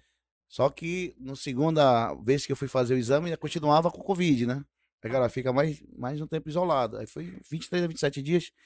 E nesse período de reclusão, eu só lembrei quando os caras das tribos indígenas colocam os meninos para estudar, para ser pajé. Para ser pajé, o cara passa. Não é, ah, eu vou ser pajé, ah, tu é o pajé, não. Não vai estudar dos 9 anos de idade até os 15 anos trancado numa. Dos 9 anos aos 15, o curumim fica dentro da, tri- da, de uma maloca onde só pode entrar o pajé, o tuxau e a mãe dele. Do 9 aos 15. Dos 9 Rapaz, aos saber 15. que no começo da semana eu tava pensando nisso daí. Mas como é que o cara vira pajé? E aí? Bobo? E eu fiquei, esses 27 dias, só lembrei desses moleques, né? Então, cada tribo tem uma, uma maneira de fazer o seu, o seu pajé. Tem, tem menino que fica dentro de uma jaula de madeira, dentro da água, só a cabeça para fora. né? Então, ali nesse isolamento, eu, eu, eu parei, pensei, refleti, fiz um balanço da minha vida, vi algumas lives, né? Li bastante, criei músicas, né? Eu criei uma música chamada Há Muita Vida Ainda de Você, que eu fiz em homenagem às pessoas que estavam com Covid. Essa música está gravada em inglês e espanhol. É, se tiver aí, era bom tocar também. E essa música, o dono da Samel ficou apaixonado pela música e perguntou de quem é essa música. Vai falar, é do ela e tal. Né? E a partir dessa música aí, eu fiz várias outras músicas de propaganda para Samel, né? Com uma letra forte, que o refrão dizia: há muita vida dentro de você, há muita vida para se viver, há muita vida esperando por você lá fora, né? Passando mensagem para as pessoas que estavam doentes. Depois eu fiz Anjos Sem Asas, homenagem aos médicos. Fiz a música Dia das Mães. E fui montando assim, vou, quando ficar bom, vou fazer uma live. E essa live que eu fiz, por incrível que pareça, deu 500 mil pessoas visualizando. E um amigo nosso, dono de uma, da empresa de comunicação daqui, falou assim: Olha, tu teve mais visualização do que o Siqueira nessa tua live, né? E eu tenho até matéria de jornal no, no celular, até postei um dia desse no Face. Então, para mim é gratificante, né? Que eu, eu cheguei, eu saí de um patamar de médio para grande, né? E isso aí, eu fico pensando às vezes, eu falei, pô, eu falo para as pessoas, será que eu sou conhecida? Aí meu filho fala, pai, o senhor é conhecida. Aí, minha- não, tu é conhecida, as pessoas te conhecem. Eu tenho o apelido de embaixador do folclore, as pessoas te conhecem. Então, eu tenho um convite para agora 25, né? É, receber, é, fazer parte da Academia é, Brasileira de Letra, Academia Amazônica de Letra, né? E é onde eu vou fazer, me tornar imortal mais uma vez através da academia, mas a música não me deixa imortal, né? No dia que eu partir, minha música vai ficar aí. Então, para mim é gratificante ter recebido o, o, o, o convite do Paulo Queiroz, que é o presidente, para mim fazer parte da academia, né? Ele perguntou quantas obras eu tinha, qual era o meu trabalho, as coisas todas. Ele falou, "Olha, pô, tu já pode entrar na academia. pô." entendeu? E ele não sabia do, do- desse grande conhecimento que eu tenho dentro da, da área histórica, antropológica, né? folclórica do nosso estado, né? Pou- Poucas pessoas têm esse conhecimento, até porque, como eu falo para todo mundo, eu era moleque aqui na Aparecida, a gente morava na Ramos Ferreira, eu não soltava papagaio porque eu já tocava violão para não cortar o dedo, né? Hum. Mas eu fazia de papagaio pro meu irmão mais novo brincar ou vender, né? Então, assim, desde moleque sempre foi criativo, né? E já tocava violão com 9 anos de idade, né? Toco não só boi, mas uma outra área que eu gosto, que é, é samba canção, aquelas músicas de seresta, né? Até porque na Aparecida tinha um grupo de seresta, não sei se vocês lembram, na Praça Bandeira Branca. E meu pai gostava também, e eu aprendi a tocar seresta com o professor da Ramos Ferreira, que era o seu Joãozinho, faz muito tempo que ele faleceu. E me tornei um seresteiro, um, jovem seresteiro, uma criança que tocava seresta. E dali foi tocando vários clássicos. Eu toco o Adriano Barbosa, toco o Noel Rosa, toco o Cartola, né? Eh, já escrevi samba enredo, Aparecida, fui diretor de escola de samba também. E essa parte também que de, de rock and roll, né? Inclusive o nosso amigo Will tá me devendo um fly, né? Que na época do colégio, nós- eu e o Renatinho, nós tínhamos uma banda chamada Barão Vermelho Cover, a gente fazia um cover do Barão Vermelho. E quando eu tive a, a honra de conhecer o Frejá há quatro anos atrás, eu falei isso pra ele, ele riu muito, né? Ele falou assim, então faz aí que eu quero ver. Ele me deu o violão dele, ele falou, toca aí. Quando eu toquei, ele falou assim, cara, você é um artista. E tenho várias fotos com ele, né? Inclusive a foto do meu cartaz de rock anos 80, do meu fly, vai ser com ele, né? E já conversei com a mãe do Cazuza, ela falou que vai dar apoio pela Fundação Cazuza, né? Então, tipo assim, a gente tem tudo pra dar certo, né? Cara, e tu é um cara que vai, né? Tu é um executor, né? Tu não é só um sonhador, tu é um executor. Eu sou executor. muita gente, o que falta pra muita gente é isso, né? A galera sonha achando que só porque é cantor, compositor ali, vai chegar alguém pra oferecer alguma coisa. Não, tu tá indo atrás, né? Eu tô indo atrás. E as coisas acontecem, tipo assim, o profissionalismo, as coisas acontecem quando tu faz uma coisa com amor. Eu faço as minhas coisas com amor. Eu não faço pensando em dinheiro. Né? certeza. Imagina tu fazer uma live dessa que custa pra ti mais de 30 mil reais. Né? Então eu poderia pegar todo esse dinheiro e guardar no meu bolso. Né? Eu disse, é, vou fazer uma live aqui, aqui no, na garagem. Tocando violão, surdo uma caixinha, dois casais de dançarino. Entendeu? O dinheiro é consequência, o dinheiro vem no, no Né? meio do Pix caminho, caindo. cara. E aí, Pix caindo. E o que eu fiz da minha live? Como os empresários já tinham falado que iriam assistir de vários lugares, São Paulo, da Coreia, e inclusive o pessoal do Teatro Municipal do, de São Paulo, falei, pô, não posso fazer. Eu sempre gostei de fazer live grande. Né? Por exemplo, essa primeira minha, que foi na beira do Rio Tarumã, foi gigante, e vários convidados também. Né? É, mas essa última foi, como diz o Caboclo, porruda demais, né? Então teve até alegoria, imagina, alegoria aí, tem essas coisas todas, né? Tu, tu, tu tem uma equipe pen- pensar na, na- em toda essa produção? Como A é equipe é? sou eu mesmo. Eu sou pensador, tudo e... Eu sou pensa- pensador e, e dentro da minha, da minha. Lógico eu tenho uma equipe, né? Inclusive a minha mulher, a Rosângela, faz parte, o meu filho, o Diogo, faz parte, o Rivaldo Pereira faz parte. E, e até o próprio Will também já está fazendo parte, né? Então, mas assim, é, eu penso como, como vai ser e repasso para a parte de execução, né? Montagem, palco, som, iluminação, telão, transmissão, é, equipe, fulano, ciclano, betão, condição, tal, pá, e até porque eu tenho que passar isso para Rosângela, a Rosângela entra em contato com quem vai alimentar a galera na montagem, quem vai ter água, os dançarinos, tá, tá, quantas passagens vão ser de Parintins para Manaus, quantas fantasias vão ser construídas, quantas vai gastar de material, alegoria, quantos blocos de isopor, quantos caminhões vão ter que levar, é, coquetel, é, a internet, hotel, hospedagem, entendeu?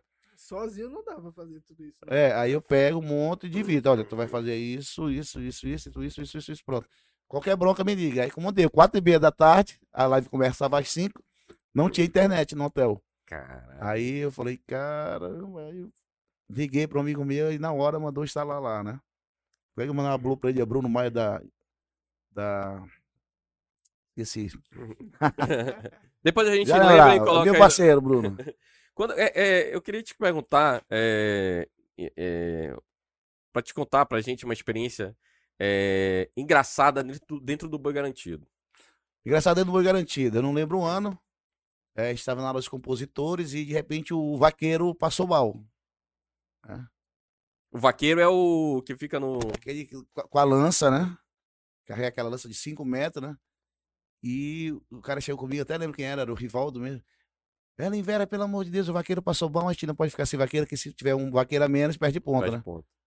Aí eu falei, caramba, põe esse cavalo em mim. E o cavalo não entrava todo, né? Engatou aqui, ó. E aí eu fui embora. Todo mundo de camisa branca e camisa verde, né? A vaqueirada vem galopando. Na primeira volta, da segunda eu já fiquei, que eu não aguentei, né? E aí no dia do resultado, o Caprichoso impugnou, só que não valeu a impugnação dela, deles, porque eu tava. Tinha um vaqueiro de camisa verde. Entendeu? Que era eu. Ah, Tem algumas, muitas coisas do humor engraçada, né? Tem coisas do passado, do Jair Mendes, quando era a época do tablado. E. Tablado de madeira, né? Aí tinha que mostrar a cobra grande, mas a cobra grande tinha que engolir algumas pessoas, né? E por onde a cobra grande ia engolir, tinha um fossozinho, né? E as pessoas iam, era um tablado, né?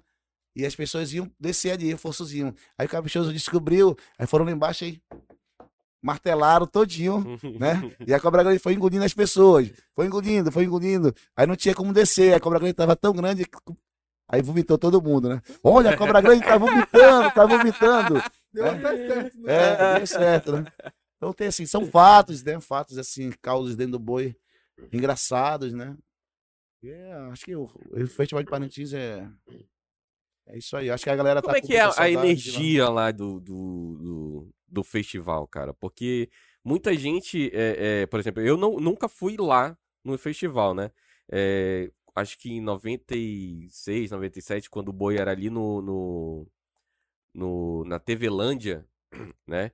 Meu pai organizava ali, junto com, com o pessoal da TV lá, e, e ali eu frequentei muito, né? Mas o pessoal sempre fala que dentro do, da arena ali, em Parintins, é uma, uma, é uma outra coisa ali, é uma coisa surreal.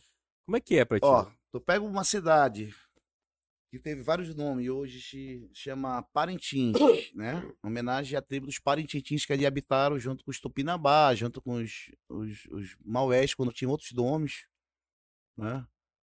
E ali passa em cima da cidade, passa ali, ali linha do Equador, para quem não sabe. E tu pega ali um mundo, como é aqui uma ilha, a 325 quilômetros da cidade de Manaus, no meio do nada, né? Tem tanto artista, né? Isso é artistas autodidatas, né? Autodidata, né?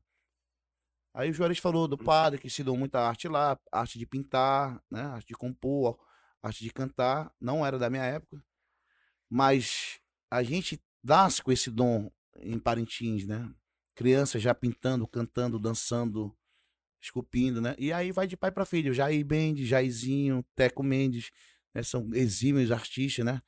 O Jair Mendes, se eu não me engano, o Jairzinho tá em Minas Gerais fazendo aquelas obras que vão substituir as obras de Aleijadinho, né?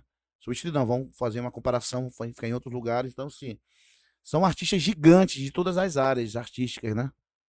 E a magia do boi, na verdade, a magia do boi, ela acontece por esse resgate histórico, antropológico, onde você reúne várias pessoas ali, como fosse um ajuri, um tabacuri, né? Voltando ao seu passado, voltando às suas raízes. Aí dá essa energia positiva, né? Essa ancestralidade que, que volta, aquele espírito do rio, aquele da mata, que faz a galera ali estar sorrindo, alegre, feliz. Por três dias esquece a vida aqui fora e vive a vida ali de brincadeira, né? Do festival, né? Lógico que tem uns que vão para entender, para adquirir a cultura, outros vão ali para se divertir, né? A juventude, para tomar uma cervejinha.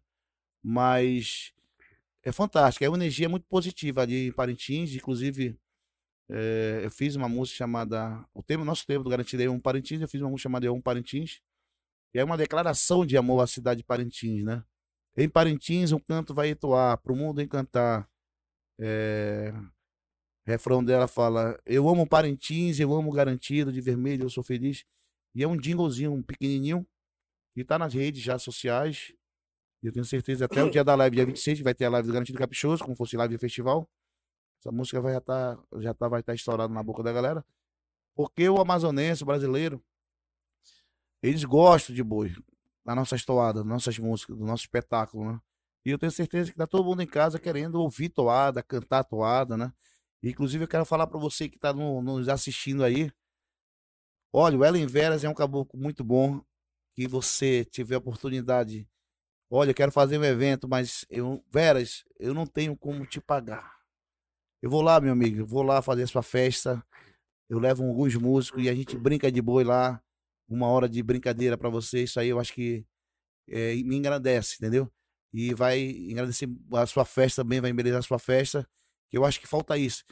É, essas pessoas estão com saudade de boi, o boi tem que voltar para as praças, o boi tem que se tornar popular novamente.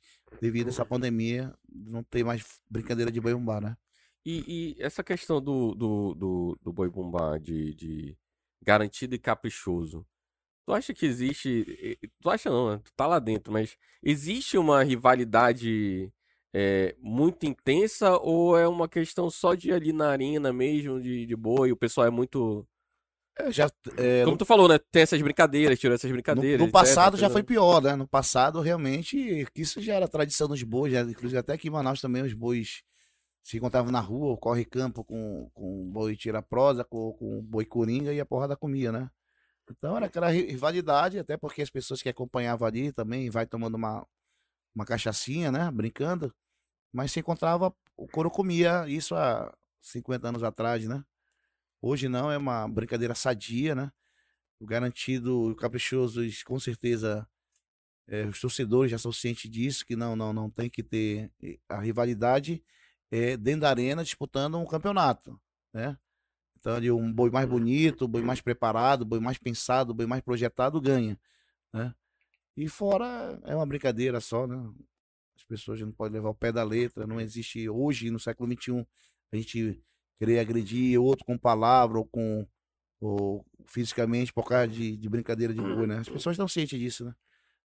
Gravação, DVD, CD. O Garantido e o Caprichoso estão gravando, né? Estão gravando aí. Mas essa gravação é, é já é, é, tem alguma coisa a ver com o festival? Com o festival, com o festival. Garantido lança CD nas plataformas agora por esses dias já. Mas eu digo. Mas teu, teu, teu, CD teu. Eu fiz um CD em 2010, 2009 com o Davi, com 22 músicas minhas. E estamos preparando, devido a essas lives aí, está preparando um super, um super DVD, né? Que tem muito material para fazer DVD, né? E para jogar nas, nas, plataformas, né? E, e é isso aí. Um a gente vai mandar, mandar prensar para dar de brinde, né? As pessoas têm as pessoas que gostam de colecionar. E segue o caminho aí. É, tem muita coisa minha que a gente está construindo. São marcas, camisas, copo, balde, tudo que imaginar com a minha logomarca, com a minha foto vai ter. Eu tenho uma, uma foto histórica, que é uma foto que eu tô com uma roupa do meu primeiro show num teatro de 21 anos. E aquela foto ficou marcada. Virou uma logo, né? É eu, parecido com um índio inca, né? Então aquela foto eu uso para tudo, né? E vai ser tudo. Então mandei fazer é, várias camisas, deixa eu ver se eu mostro aqui para vocês. E vários materiais de, de, de brinde, né? Para dar de brinde. E as pessoas no dia da live ligaram querendo comprar as camisas. Ah, eu quero comprar essa camisa da banda, eu achei legal e tal. Isso é importante, a gente tem um produto para que se, se possa fazer o marketing dentro do. É para aparecer, né? Para aparecer. Tem que é. aparecer. E futuramente, quem sabe, um bonequinho do embaixador do folclore, né? Olha aí, o cara tá tô falando, o cara sonha grande mesmo, meu irmão. Mas eu vou te perguntar em relação a. Pô, tá sensacional essa foto aí, cara.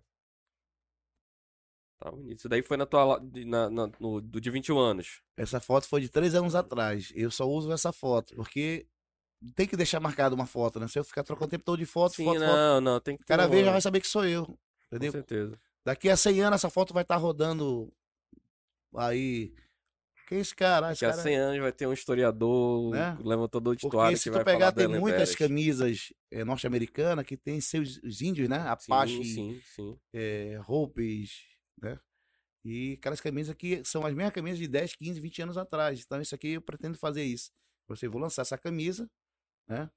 E essa a banda usou e todo mundo ligou querendo comprar camisa. Até o Cine Lopes, que é amigo do Will, Mas aí já tem onde. Já tem onde. Tem um, um, um site. Aqui tem, um, alguma- tem, tem aqui entrando na minha página nas redes sociais, né?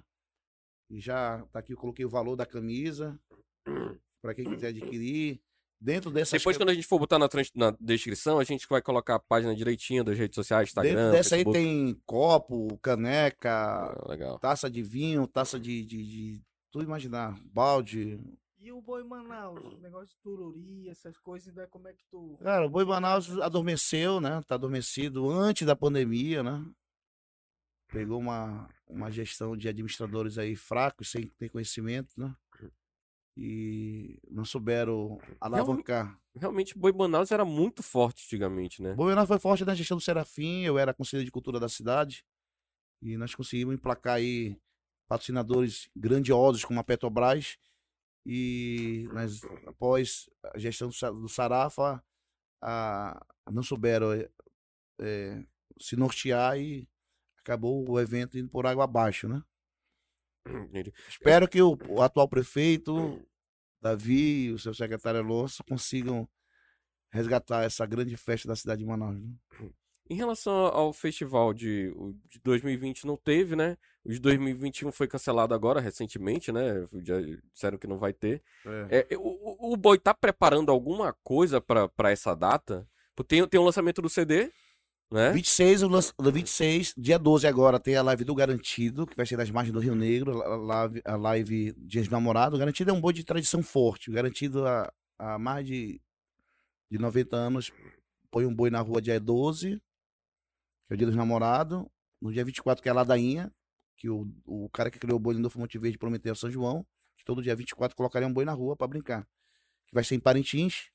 E no dia 26 vai ser a live dos dois bois, nível É, legal. eh, nacional, né? Como fosse um festival, com alegoria e tudo, mas não vai ter três horas para cada boi, né? Então vai ser uma alegoria apenas. Mas vai ser no próprio, na própria arena? Vai ser na arena. Vai ser na Ah, arena, legal. pô.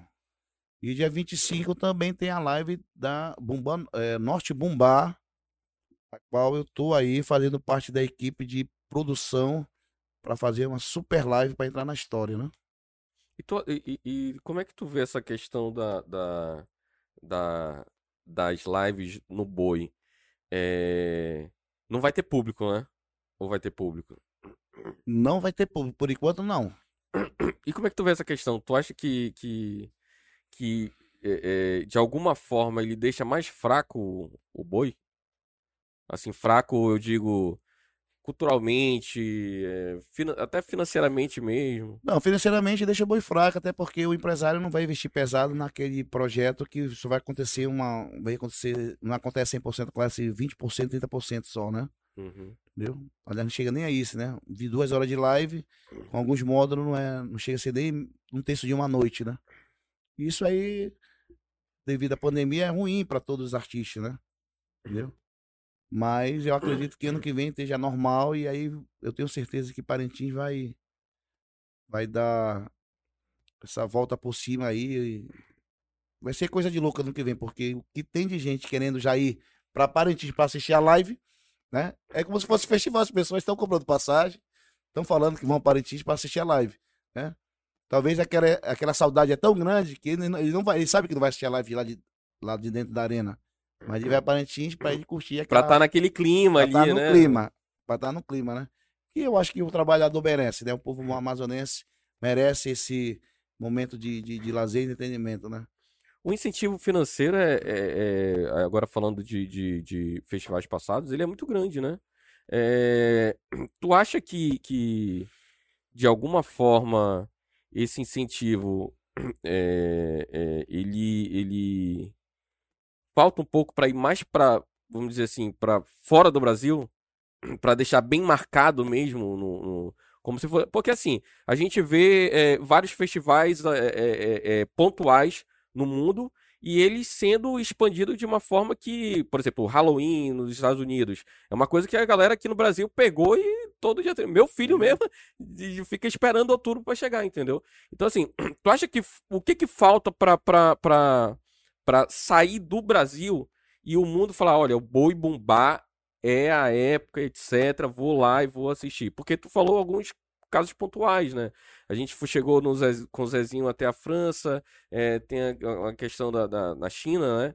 É, mas são pontuais, assim, né? O que, que tu acha que falta pro. políticas públicas, né? Políticas culturais fortes que de incentivo. Não adianta aquilo que eu falei pra ti.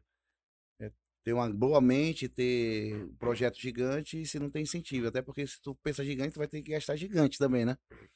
Mas eu acho que devagar o boi chega lá, ou um artista do boi chega lá, ou dois, porque a gente mora no país do queira ou não queira, terceiro mundo. É, na China, para ter uma ideia, o que cabe do Brasil é que o Brasil é na América do Sul. Entendeu? Imagina em Parintins. Cara, Uhum. irmão, não conheço nada de vocês. Quem são vocês, né? É, então a gente é um estranho. É que nem a gente diz aí o último município mais longe de, do Amazonas, né? A gente não consegue dizer todos os municípios do estado do Amazonas, gente não conhece.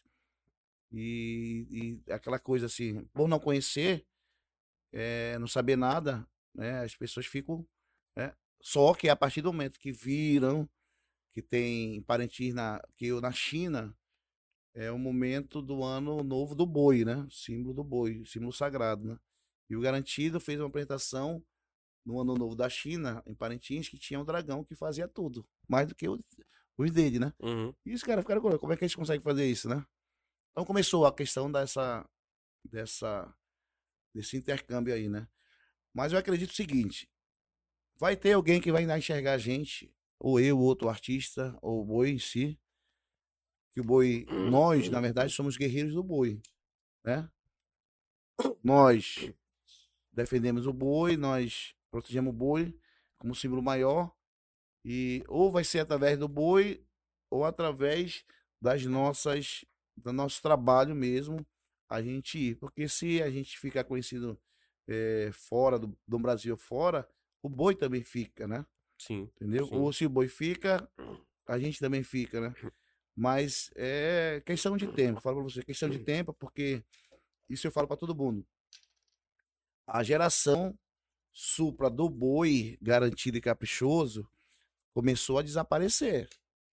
Desaparecer como? As pessoas estão partindo para outro mundo e os que eram bons, então, o que eram ótimo, melhor do que bom, melhor do que ótimo, e estão ficando poucos bons, craques, né? É como se estivesse E será que vai ter uma geração que vai suprir eh, Pop da Selva, Ar- eh, Davi, Davi. o Davizão, que para mim o Davi já era para estar estourando, é, conhecimento gigantesco dentro da nossa cultura, folclore, geografia histórica, entendeu? É, meu ponto de vista, vejo uns poucos, né? Então, converso muito com o Davi, falei, Davi, vou fazer uma loucura aí, tu vai comigo? Ele falou, rapaz, eu vou. Então, o que é a loucura? A loucura é a gente ir de uma forma inteligente para um estado onde vai se fixar e de lá dar um pontapé na nossa cultura, né? Que eu falo assim, lá fora, quando se fala em boi bumbá, o boi soa a mesma coisa que quando chegou o galo. Olha, tu vai pro galo? Pro galo, o galo a gente conhece o negro. Galo, lá, pô, galo tal. Então, eu acho que devagar as pessoas vão conhecer, vão passar a gostar. Mas tem um porém, a nossa música. A nossa música é muito folclórica, fala muito da terra Sim. né? A gente tem que mudar a, a linha de composição para poder ir para fora. Qual é a linha universal? Ah, é amor, é, é o estilo sertanejo. Beleza, então entra nessa vibe dessa Tem que tentar interagir com. É, entendeu?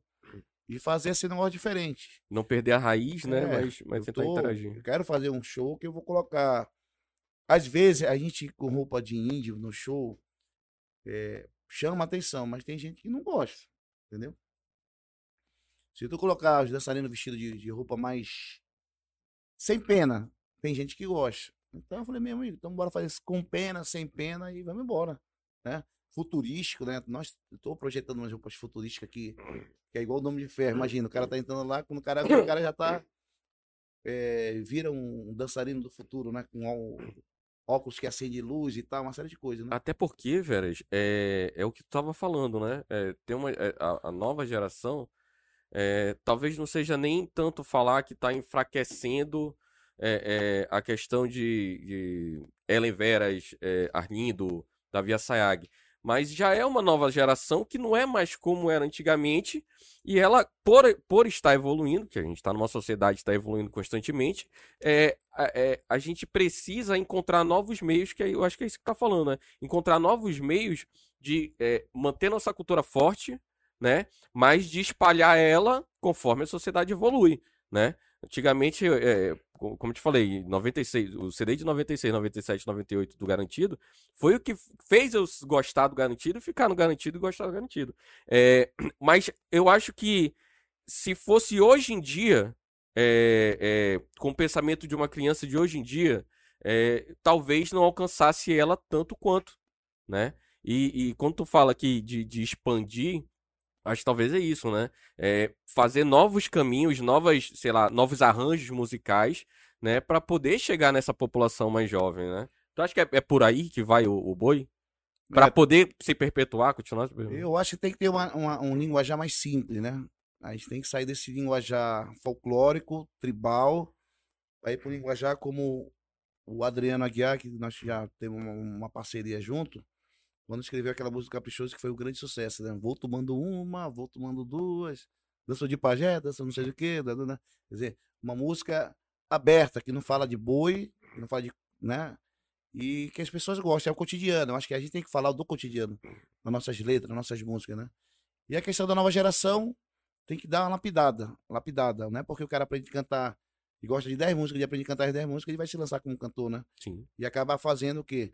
Se apresenta num show para turista, quer dizer, pô, isso é a cultura do, do Amazonas, uhum. entendeu? Sem ter show, sem ter planejamento, sem ter nada, né? Então, como eu falo assim, eu fiz um grande show, uma grande live sábado, e o cara falou assim, cara, não faz menor do que isso, porque se tu fizer menor do que isso, o padrão cai. E realmente é isso, eu não posso fazer uma live menor do que essa. Se eu tiver que fazer uma outra live, eu vou fazer uma outra live, mas como eu falei assim, a minha próxima live, fora do Amazonas, eu quero fazer lá na beira do mar, né? Lá no Ceará, né?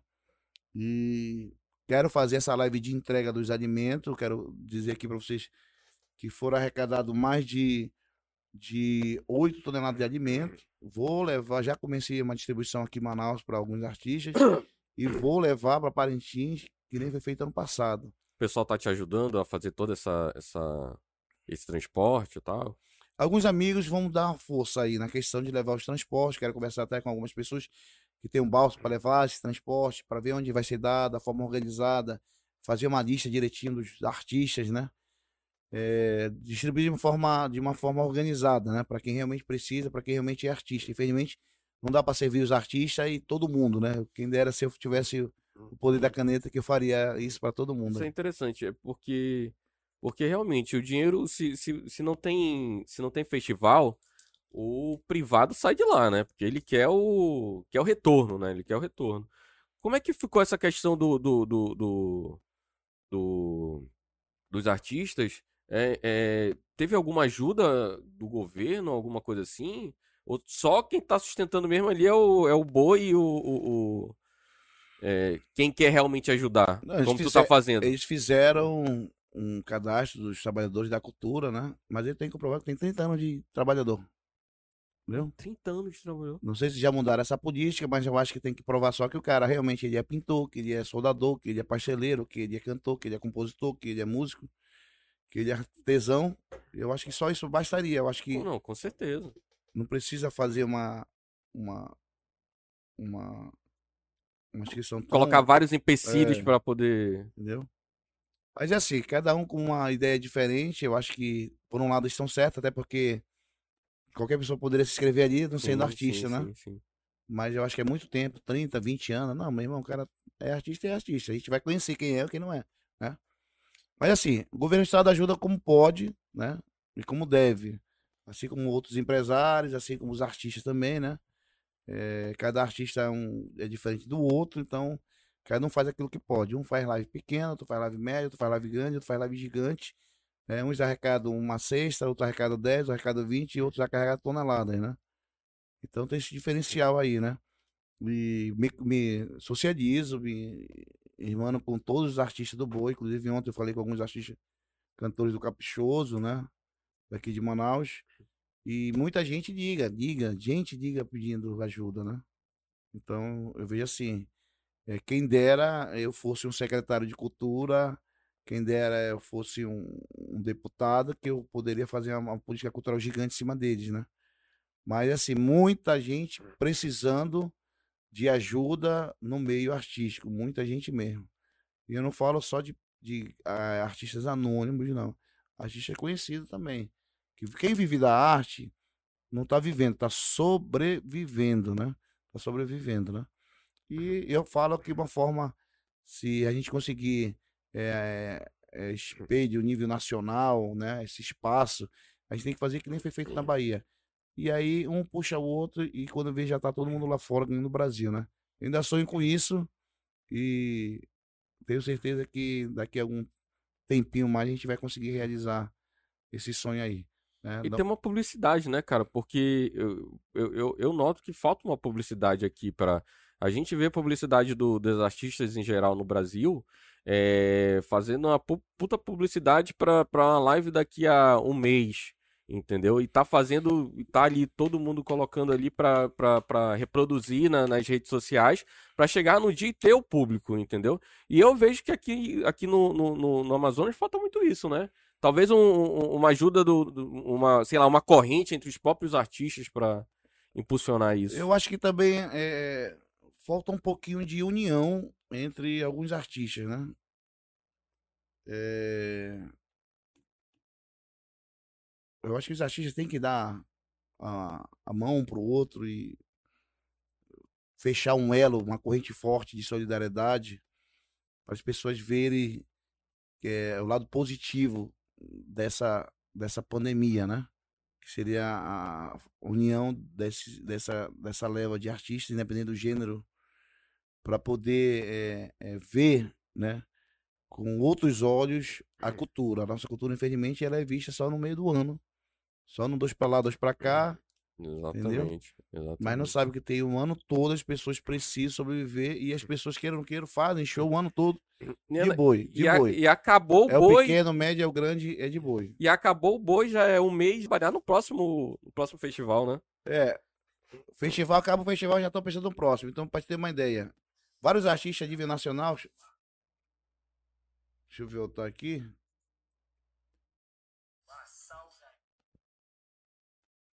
Isso aqui é um dos grandes sambistas do Brasil todo. Salgadinho. Né? Assim como Salgadinho, o, Ivo Meirelles, né? E vários outros artistas fizeram chamada para mim, né? Então, é, essa abertura que eu tenho nível nacional, com uma turma aí grande, essa abertura é o que eu quero para os outros artistas, né? Para outros cantores, para outros compositores, para outros produtores, para outros grupos de boi bumbá. E tem que ter, cara, que se não tiver Entendeu? essa publicidade, a galera não conhece, né? A galera não vai conhecer. Hum. Porque a, a, às vezes é, é, é a gente fala em, em, em, Brasil, né? Em fazer uma. Um, e se expandir para o Brasil, mas muitas vezes a gente nota que aqui dentro do nosso próprio estado do Amazonas a gente tem uma parcela da sociedade que é, sabe que existe o boi, mas não não, ainda que não goste de boi, é, não procura um, um, um, um, um, cantor local, né, que, que, que não seja de relacionado a boi. É, ele prefere curtir algo que vem de fora, né, e que fale da gente do que algo que a gente tem aqui dentro e, e, e, e fale da nossa terra, né? Tu acha que falta para um pouquinho para a sociedade também é, é, é, agregar mais e, e abraçar mais o, os nossos artistas? É, eu acho que falta é o conhecimento, porque a música, ela é a mola que vai impulsionar tudo, que impulsiona tudo isso, né? Pra ter uma ideia, nossas músicas são raramente tocam na rádio, né? Mas boi é igual a aula de história da, do Amazonas, né? Cortaram 80%, foi para 50%, depois 20%, 10%, sumiu das escolas a, a, a matéria chamada História do Amazonas, né? E a música, ela não tá sendo diferente. Ela toca por exemplo, tem um programa de de hoje, vai tocar, é de boi. Mas fora o Daddy Aid de Menezes, não toca em outras rádios. Eu não vejo, eu não ouço, né? É bem raro, é bem raro mesmo. Como 20 anos atrás era febre, em todas as rádios tocavam. Então, Sim. se tornava um, um movimento forte na cidade de Manaus, né? Onde as pessoas ouviam diariamente, né? É, todas. Hum. Entendeu? E é através das redes sociais que a gente começa a trabalhar esse, esse produto, né? Agora, né? Entendeu? E de uma forma, como eu falo para os meninos, meu irmão, tem, a gente tem que trazer é, as pessoas para nossa atra, atrair, de qualquer jeito. atrair, né? Tem que atrair. E aí, dentro dessas minhas chamadas live, nós tivemos lá chamada de Fortaleza, de Brasília, do Rio Grande do Sul, de Goiás, de São Paulo, do Rio. Então, essas mesmas pessoas reuniram seus grupos que não conheciam o Ellen Veras, passaram a conhecer, passaram a gostar, entendeu? Então, devagarzinho, devagarzinho, a gente vai crescendo, entendeu? Tem um ditado chinês que diz o seguinte: o pouco é muito quando se dá valor, e tem um outro ditado que diz o seguinte: as pequenas estrelas brilham também na escuridão. E é isso. As pequenas estrelas vão começar ou estão começando a brilhar na escuridão. Entendeu? As grandes, elas vão crescendo, oscilam, mas um dia se apaga. E isso aí é é natural, vai acontecer com todo mundo. E eu vejo assim, todo momento muito legal, uma fase muito boa, é, de contatos fora, né? De São Paulo. E depois da minha live, muita gente mandando mensagem, parabenizando, o pessoal da Coreia, o pessoal de São Paulo.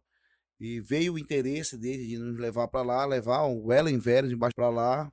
E estou me preparando, né? Eu estou me recuperando uma- de duas cirurgias.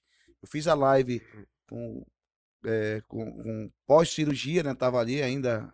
é, não tem 20 dias, 25 dias que eu fiz a operação. Tô me recuperando, tô fazendo tratamento, tô com, tava com problema no fígado, pedra no rins, eu tava pré-diabético, eu tava obeso, eu tava com 126 quilos, tô conseguindo emagrecer devido o, o rins já, o fígado tá perdendo gordura, né? Que o fígado é essencial. É, tem 50, 500 funções dentro do corpo. Então eu comecei a voltar. Isso agora- forma- Isso antes do, do- da Covid ou depois da Covid? Não, depois da Covid, né? Depois da Isso, Covid. Antes do meu show, eu fiz o show, tava aí na, com os pontos, né? Puta merda. E assim, me preparar. Me preparar porque eu sei que vai vir uma jornada grande. Então eu tenho que estar com certeza. A partir do momento que tu desponta pra, pra, física, pra ser alto, é, é, tu... mentalmente, espiritualmente e fisicamente. Eu não posso querer fazer show no Teatro do Municipal de São Paulo, eu com 126 quilos. Entendeu? Porque as pessoas não querem só ver, ouvir música, ouvir um show. Eles querem também a beleza da, da pessoa. Nós, nós temos uns traços indígenas e a beleza ali, o físico da pessoa também importa. Isso conta muito com o artista, queira ou não queira, né? E começar a fazer aula de dança, aprender alguns passinhos e tal, essa coisa toda. Que o O restante show, né? é o show, é, é. O restante a gente consegue dominar. Eu toco vários instrumentos, apresentação, inclusive flauta, zampona, né? E assim, preparar um negócio diferente, né? Então, para isso, eu tenho que estar com a saúde boa. Fiz as- essas minhas duas cirurgias, no, recuperando o tratamento, tô passando por, por pela é, endocrinologista, é, vários médicos, né? Isso tudo através do nosso apoiador, Samuel, né? que não apoia só o Ellen Vera, mas com vários e vários outros artistas e familiares de artistas. Samuel, na Covid, trouxe várias pessoas para se recuperar do Covid dentro do hospital, né? Como cortesia, não cobrou nada, né? Ajudou vários, vários artistas, graças a Deus, tem mães de amigos nossos, e amigos nossos vivem devido à ajuda da, Ajuda da né? Vera, eu vou fazer só um intervalo de cinco minutinhos, que aí a gente já volta pra reta final. Bacana? Fala, maninho. Daqui a pouco a gente volta. Cinco minutinhos, dois, três minutinhos no máximo a gente tá de volta. Até daqui a pouco. Oi. Voltamos, voltamos, galera. É, é, a galera tá perguntando aqui é, que a gente falou sobre aquela questão de, de levar o boi pra fora e etc, né? É, se realmente tem necessidade de se cantar em outras línguas. Tu acha que tem essa necessidade de cantar em outra língua? Quem tá perguntando? Quem tá perguntando? Isso aqui foi o Fábio Acre. É o nosso colega aqui. Que...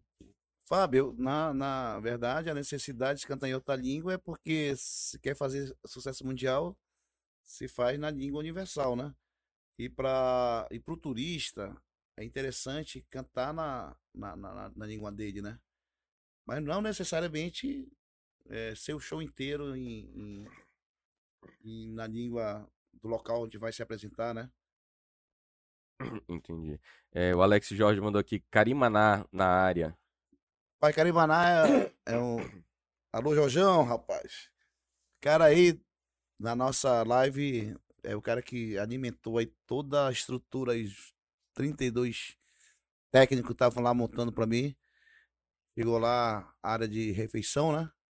E a galera lá, depois que almoçou, meu irmão, queriam dormir porque a comida era tão boa. E a galera queria mais, e já ninguém queria mais trabalhar. O cara caprichou lá. Valeu, Jorge. O Leonardo Tedes mandou aqui. Leonardo e Carmen Xavier, abraço Ellen Veras. Isso, a Carmen Xavier é minha mãe. Mamãe, beijo pra senhora. Léo. Cara, tipo, você acha, você acha que o, o, é, o folclore não deveria ser mais divulgado? Isso a gente já abordou um pouquinho, falou? né? Foi a Kátia Santos. Kátia Santos, o folclore é, tem que ser mais divulgado, mas não depende só da de nós, né? Depende desse do governo, de apoio, né? Porque a gente, que nós somos artistas pequenos do boi, a gente tenta divulgar, mas precisa de, de apoios maiores, né? A gente tenta fazer nossa parte, concordo contigo. É, é, a gente, a gente falou um pouquinho, da, tu falou um pouquinho daquela questão de, ah, se o pessoal lá não gosta de, de, de, é, é, que se veja, porque tu falou que o pessoal às vezes olha, o pessoal com a pena, né, vestido e tal, e se sente assim, ah, então tira, coloca, depende do, do público.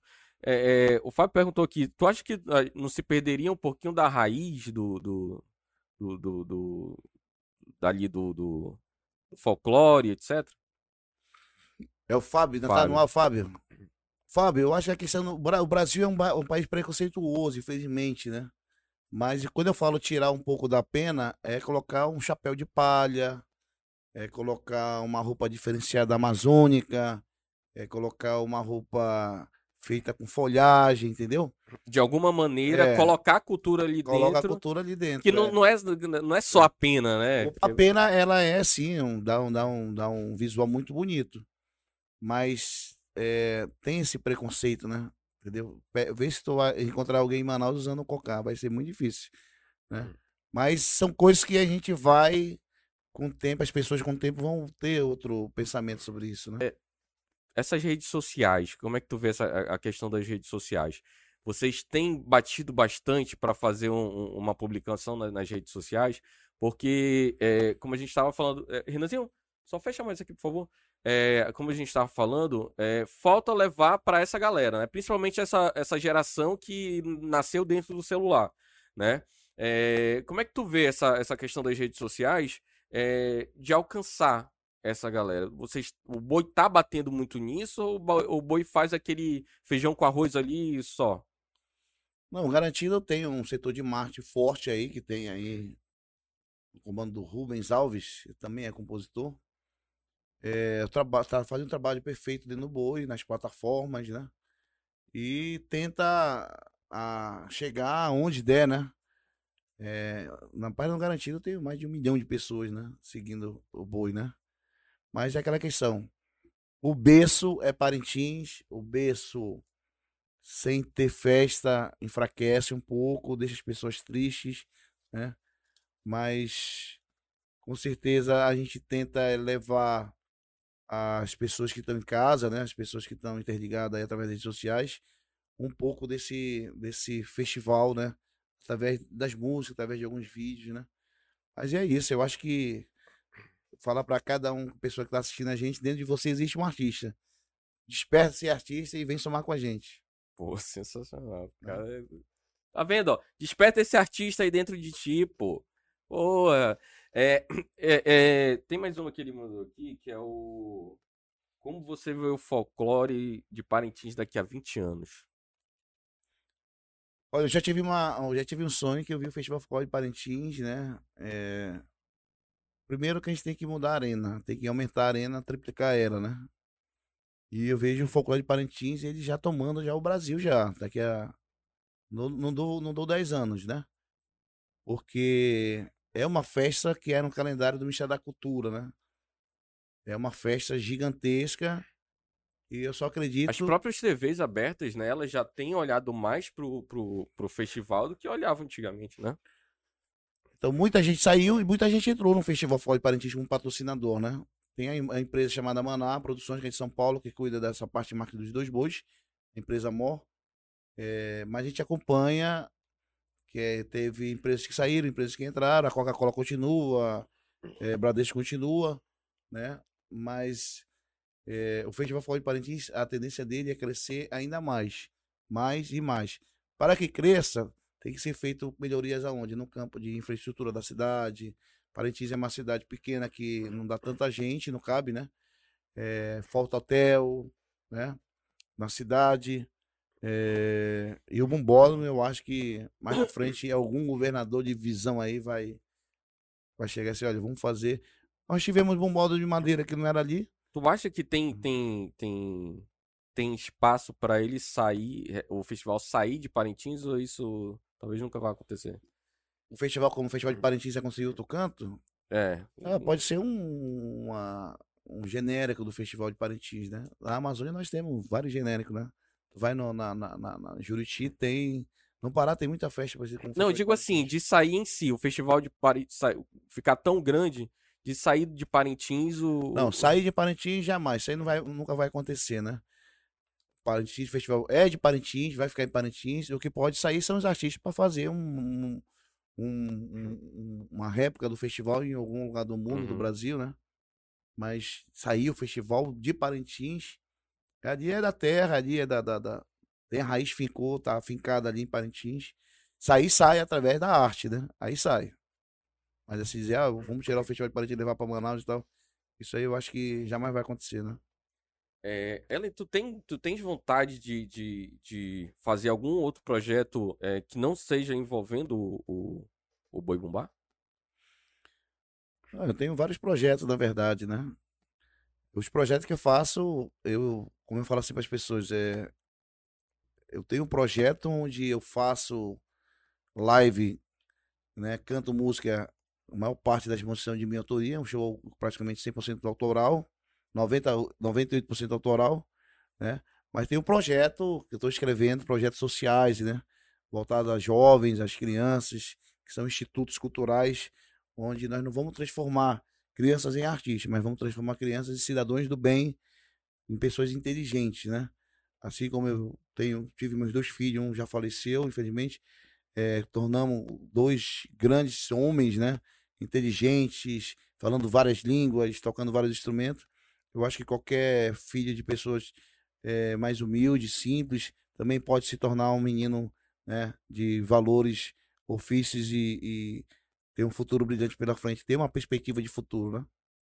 É, é essa é, é uma que, questão interessante isso daí, né, bicho? Porque é, eu, eu vejo que antigamente a gente tinha um, uma, uma, um incentivo maior é, relacionado a, a tocar um violão, ah, aprende a tocar um violão, aprende isso, aprende aquilo. E hoje em dia a gente, eu não, eu não vejo tanto, né? Tu, tu vê que caiu muito isso, falta, sei lá, tanto dos pais passando para os filhos, como da, da, do próprio governo, assim. É, quando a gente fala em cultura, a cultura ela existe antes da educação na história, né? O que, que é cultura? A cultura é tudo aquilo que você faz, o que você fala, o que você veste, o que você come, né? É, então tem uma vez eu li uma reportagem no, no zoológico do Japão que o macaco maior pegava banana, jogava uma banana, ele pegava maior, só que jogava banana na areia. Ele pegava banana, lavava a banana, né? Uhum. E os outros macacos comiam a banana sem ser lavada. E os outros macaquinhos pequenininhos viram que o maior pegava banana e lavava para comer, fizeram a mesma coisa. Então isso é cultural. Então, a, a educação é paralela à, à cultura, né? Então, eu acho que o problema no Brasil não é educacional, o problema no Brasil é cultural, né? As pessoas têm que ter mais cultura, né? Tem que ter mais conhecimento. Então, não é culpa hoje, né? De uma criança é, não saber ler, não saber escrever, no pleno século XXI, é, não ter conhecimento artístico, conhecimento musical, conhecimento geral, mas há tempo hábil de recuperar. Olha, tudo bem. Não é porque meu pai é semi-analfabeto, minha mãe é analfabeta, mas tudo bem. Vamos fazer um instituto para que a gente possa suprir essas necessidades sociais né, do, do da população, de trazer essas crianças e dar. Ó, é, é um projeto que tu está desenvolvendo ainda ou ele já, já tem um. um... É um projeto que eu estou escrevendo. Eu tenho, tenho, tenho um projeto de fazer o um instituto chamado Instituto Educacional e Cultural Vitor Hugo, que é o meu filho, que faleceu, e dentro desse instituto fazer esse, esse segmento cultural, socioambiental, educacional, né, dando é, espaço para essas crianças que realmente não tem culpa, nem os pais têm culpa, nem os avós, e não tem um conhecimento gigante, né? De poder tocar um instrumento, de poder é, falar uma língua, de poder é, ter conhecimento é, geral, né? incentivar o fomento da cultura e, É, e a da educação é, é, é melhor até na questão de segurança, Eu etc, acho que se você conseguir dar uma perspectiva de futuro para essa criança, né? Para esse jovem, a gente não quer, eu não quero transformar crianças em artistas, eu quero transformar crianças em, em jovens inteligentes que têm uma perspectiva de futuro na frente para poder vencer na vida, né? Eu tive no Instituto Matias Maquininha, a convite do, do presidente de lá, e eu fui e conheci um local especial onde, onde estudam mil pessoas, né? Mil jovens. E nesse instituto tem de tudo, da parte da alimentação, parte de, de, de saúde, né? E ele falou, Siveras, eu quero que tu me ajude a uma coisa só, o que que é? Me ajuda a popularizar o meu instituto. Quer dizer, o instituto dele gigante, né? Potencial, né? Mas ainda consegue popularizar, porque poucas pessoas conhecem o Instituto Matias Maquinini, né? Que é lá no distrito, né? Então é isso, eu acho que é, a oportunidade tem que ter para todos, né? Independente seja rico, seja pobre, né? Mas tem pobre que não tem o dinheiro que o rico tem, mas tem rico que não tem o conhecimento que um pobre tem, né? Isso, Então é, é esse, esse, esse, esse paradoxo aí que a gente eu quero dar uma quebradinha e eu consigo isso, vou conseguir isso através da arte. Que a gente conseguindo eh, vencer através da arte, a gente consegue fazer um instituto.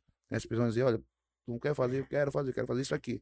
Que uma coisa liga a outra, né? Uma coisa vai puxando a outra e Uma tal. coisa puxa a Pra outra. ter uma ideia, ontem eu estava sentado com os grandes representantes do presidente da República aqui em Manaus, né? Aí ele falou assim, olha, dia 19 Bolsonaro vai chegar. Tu não quer fazer alguma coisa para ele? Quer dizer, eu, né? Imagina, se fosse... E foi assim, um encontro casual, por Uhum, acaso. Tava no uhum. local, ele chegou também e tal, fomos apresentados, começou a conversar e tal. Quer dizer, então as oportunidades aparecem, né? Tem uma música que eu gosto muito de escutar, música evangélica, é, que diz que o Senhor vai colocar o gigante na sua frente, né? E os gigantes estão começando a aparecer, né? Aparecendo desde dando um retrasado, então as portas estão se abrindo, tem gente de fora convidando, entendeu? É aquela questão. Se vai um, vão todos. Eu não sou o cara de ir e dizer assim, não, fico pra lá que eu quero fazer sozinho. Eu vou levar todo mundo que tiver que levar. Não, assim como claro. eu levei em 2010, Até porque levei- o teu propósito é justamente esse, eu né? levei Expandir 20 o- a artistas daqui do Amazonas pro Rio Grande do Sul e foi uma febre lá, uma coisa louca. O cara queria dar casa pra gente morar lá, né? Na época, meus filhos eram crianças ainda. Nós tivemos que voltar o grupo todo. Então, assim, o que eu tô fazendo é, vai estar aí nas redes sociais, minhas lives, meus trabalhos, né? É, o meu reconhecimento tá vindo de devagarzinho, né? É, as pessoas estão aparecendo para apoiar e sabe que eu tenho essa bandeira da solidariedade, né? Eu não sou o cara, ah, eu tô na, quero fazer isso porque eu quero, é, eu quero, eu quero ficar milionário, eu quero ficar rico fazendo isso para ficar rico no Amazonas com a arte, só- se fizer a arte da Mega Sena, né? Tirando a Mega Sena. Então, assim, graças a Deus, os empresários estão vendo, viram essa minha visão, que é uma visão artística, né? Então, quando eu converso com ele, é mais ou menos essa conversa que nós tivemos aqui, eu explico para ele a, a razão de eu estar fazendo isso tudo, né? Da razão de explicar, de falar para ele, pô, imagine se eles conhecessem a nossa história, porque o nosso rio é negro, o Rio Negro é negro, por que que o Ajuricaba lá em 1715, ele andava numa canoa, ele tinha 50 guerreiros remando, ele sentava na proa da canoa e a canoa passava na frente do forte português. Quando ele foi, quando ele foi acusado de se fazer complô com os holandeses, ele pegou essa mesma canoa com 50 remadores guerreiros, passou na frente do forte português e deu bandeirada com a bandeira do, da Holanda, entendeu? Foi quando aí começou a guerra, né, dos portugueses contra o, o Juricaba, que conseguiu reunir quase todos os clãs do Rio Negro, né? E dos Barés, que hoje moram, são migraram, migraram para Roraima, mas o Alpés, todas essas tribos do Rio Negro se juntaram com a Juricaba para combater a colonização, né? Então, assim, são muitas coisas adormecidas que a gente pode trazer para o presente para poder abrir uma porta no futuro, né? São conhecimentos nossos, né? Muitas coisas que acontecem no mundo tem reflexo aqui dentro da gente, né? O Avatar foi, foi baseado em duas coisas. Uma das coisas foi, se não me engano, é na China, que tem as montanhas que eles fizeram parecida no filme, né? De cabeça para baixo. E outra coisa foi em uma tribo indígena aqui do Amazonas. O Avatar é baseado numa tribo indígena Amazonas, entendeu? Aquele azulzão que eles usam ali, aquela, aquela questão foi baseado em uma tribo daqui do, do estado do Amazonas, não? E quem assistiu o filme, É. o segundo maior filme assistido na história, Entendeu? Muitas vezes não tem essa informação. O, o, o autor do filme já teve aqui no, no Amazonas várias vezes, né? Então o que a gente tem? A gente tem um, um, um mundo, a gente tem uma riqueza artística que as pessoas só quem só quem pega essa riqueza é quem tem essa visão. Como teve essa visão o cineasta, né?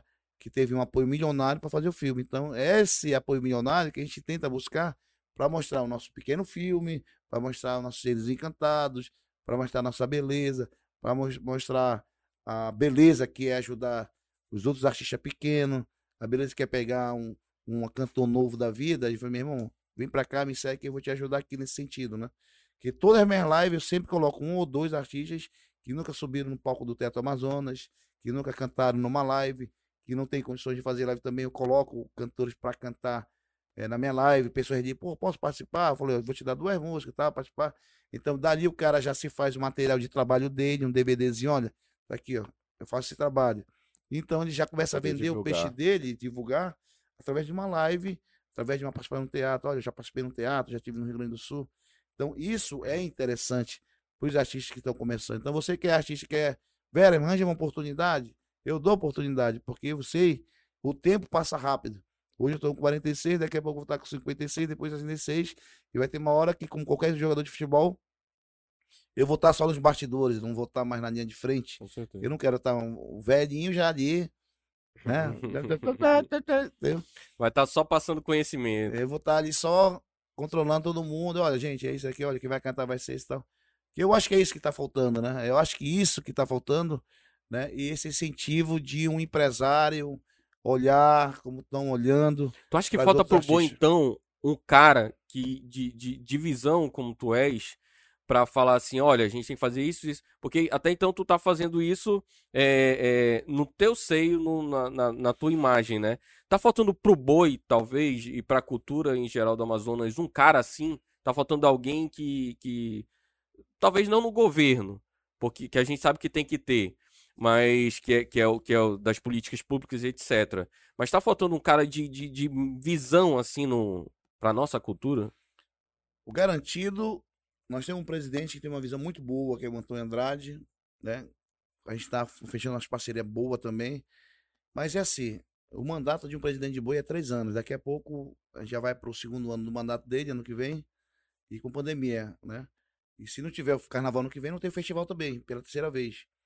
Então, assim, a gente quer ajudar, mas o, a, a gestão do nosso presidente é de apenas três anos. A gente tem que dar seguimento com outro candidato que possa seguir o que o Antônio começou. Porque um começa, é que nem. É que nem. É, Aí outro vai, para tudo e faz outra coisa, entendeu? Mas o que eu falo pra ti é tá faltando não só para o boi, mas para os artistas, né? O boi é o festival, a própria união, né? a união, e que chega um cara que fala assim: não, eu vou ajudar esse cara. Que as pessoas estão começando a se aproximar porque estão vendo coisas diferentes. Porque eles não acreditam no começo no potencial do cara. Ah, ele não é conhecido. Fulano é conhecido. E é o que mais acontece, né? Entendeu? O, pessoal procura quem é conhecido, quando já, já estourou, mas na hora de incentivar ali, É, né, é isso aí. os pequenos projetos não E aí eu falo incentivam. assim, o pequeno cantor, o pequeno artista, ele vai conseguir chegar lá onde ele quer chegar sem ter um direcionamento, sem ter um apoio, sem ter um cara para ajudar, entendeu? E eu falo para vários cantores, meu irmão, se vocês precisarem de mim para fazer, você quer um ofício para vocês mandarem para a Secretaria de Cultura do município do estado, me diga, pô, eu faço para vocês. Que às vezes o artista, ele só é artista e não sabe fazer um ofício, ele não sabe fazer um projeto, ele não sabe fazer uma abordagem, ele não sabe fazer uma captação, entendeu? Então tudo isso aí eu faço. Da captação de verba, do projeto, da ilustração, entendeu? Uma série de coisas. E tá dando certo, né? E aí vamos trilhando outro caminho, porque em Manaus, no Amazonas, nós já fizemos o que tínhamos que ser feito. Então eu quero trilhar através do meu grupo outros caminhos e as portas estão começando a se abrir. Já tem convite para ir para fora, tem convite para ir para outro estado, tem convite para ir para outro país, entendeu? Eu falo do Ellen Veras, né? Do Boi, embaixador do folclore, né? Eu não falo do Ellen Veras, diretor do Garantido ou compositor do Boi, né? Que as pessoas têm que saber disseminar. Imagine se o Neguinho na Beija-Flor tivesse o ano todo que cantar samba enredo na quadra, porte... da, quadra da, da, da, da Beija-Flor, né? Então é isso que acontece. No Rio tem os artistas de samba, mas em paralelo eles fazem o trabalho dele. Sim. Então tá faltando no Amazonas é, o Boi Caprichoso e o Garantido, paralelo seus artistas fazendo show, fazendo live, para manter isso o tempo todo a fogueira acesa, entendeu? Uhum. Como é que é essa a, a questão das tuas lives aí? Tu, tu, tu já programou lives certas durante o ano ou tu acaba uma live e tu começa a pensar em outra? Tipo assim, todos os projetos que eu faço, inclusive para mandar para os patrocinadores, eu já mando com cota de live. Olha, eu vou fazer tantas lives esse ano. Beleza, fechado. Porque aí, tu tendo esse apoio já é, garantido, fica mais fácil de tu pensar. Imagina, tu vai pensar, mas tu não sabe a quem vai me apoiar. Uhum. Aí quando você, não, eu vou te apoiar, tá fechado? Tá, beleza. Aí tu começa a escrever tua live, né? Eu escrevi minha live, eu coloquei lá. É, eu fiz uma homenagem, até o, o, o consulado peruano pediu um, me mandou um convite para fazer uma visita lá. Porque eu só representei o, o, na abertura do meu show o Inti Raima, que é a festa do sol no Peru, né? Pessoas com roupas originais peruanas, né? Como se estivesse chegando o filho do sol na terra, que era eu, entendeu? E foi feito o ritual chamado o ritual Eldorado, na abertura do meu show, entendeu? Uma puta aula de. E aí foi quando o cônsul peruano falou assim: pô, quem é esse cara? Inclusive, até eu tenho um sobrenome Veras, né? Muita gente, tu é peruano, tu é. Não, eu sou filho de Parintins. Então, isso aí agrada as pessoas, entendeu? Tu começa o espetáculo trazendo 14 dançarinos com roupa inca, né? Fazendo coreografia e a música passando mensagem inca, né? Entendeu? Aí eu trago um peruano que vai tocar flautas quena com zampona. Entendeu? Tudo isso agrega valores, entendeu? E isso os caras assim, pô, ou esse cara tem muito dinheiro para fazer isso, ou tem muito apoiador, mas não sabe que tudo isso foi feito com pouco dinheiro e com muita criatividade. Muito trabalho. né? Todos que trabalham comigo recebem. Né? É lógico que a gente não chega a pagar salários gigantescos e tal, essas coisas todas. Mas todo mundo está ali, da banda, ao produtor, ao locutor, ao fotógrafo, todo mundo ali. Entendeu? Faz um grande jajuri e faz uma grande live, né? Entendeu? O cara que fez a alegoria, o cara que fez o Eldorado, o cara que fez o sol, o cara que fez a canoa serpente, né? Mas isso aí eu falo pra ti, é, é, é bom, é, deu um resultado positivo pra todo mundo, né? Entendeu, cara? Pô, eu que filmei essa live, eu que tirei foto, eu que, eu que Sim, tava lá. sim, eu sim, que, sim. eu- eu a divulgação que- é geral. eu que apresentei, entendeu? Quando o cara falou assim, olha, a galera no Rio de Janeiro tá te assistindo, o Vivo Mora- Moraes com, com, com, com Xande de Pilares e tal, essa coisa toda. Então é gratificante, entendeu? Cara assim, mas aí dá retorno, retorno financeiro, ou tu, tu escolhe, ou tu investe na live ou tu guarda. Então eu prefiro investir numa live, né? E guardar, porque se eu não faço uma live gigante, eu não tinha arrecadado oito toneladas de alimento, né? Se tivesse uma live pequena, arrecadaria aí uns 50 cestas no máximo, né? No máximo, né? A prioridade é levar a cultura, né? Acho que Foi a levar a cultura, a- questão da, da, da alimentação também, que é pra galera que precisava. E, e é, é como você fala, o dinheiro vai aparecer, cara. A gente precisa de um propósito maior, que o dinheiro apareça no meio do É caminho. aquela questão, como eu fa- falei para meu filho, é um investimento feito por minha parte. Eu não tive a ambição de pegar o patrocínio e falar, não, eu vou guardar, vamos usar só isso aqui. Eu falei, não, quero tudo novo, quero alegoria, quero fantasia nova, quero é, palco, som, iluminação, quero na beira do rio e tal, papapá. Ah, vai custar X, então bora. Foi, foi feito, foi feito, foi feito, foi feito. Passou, chegar a estourar orçamento duas vezes, né?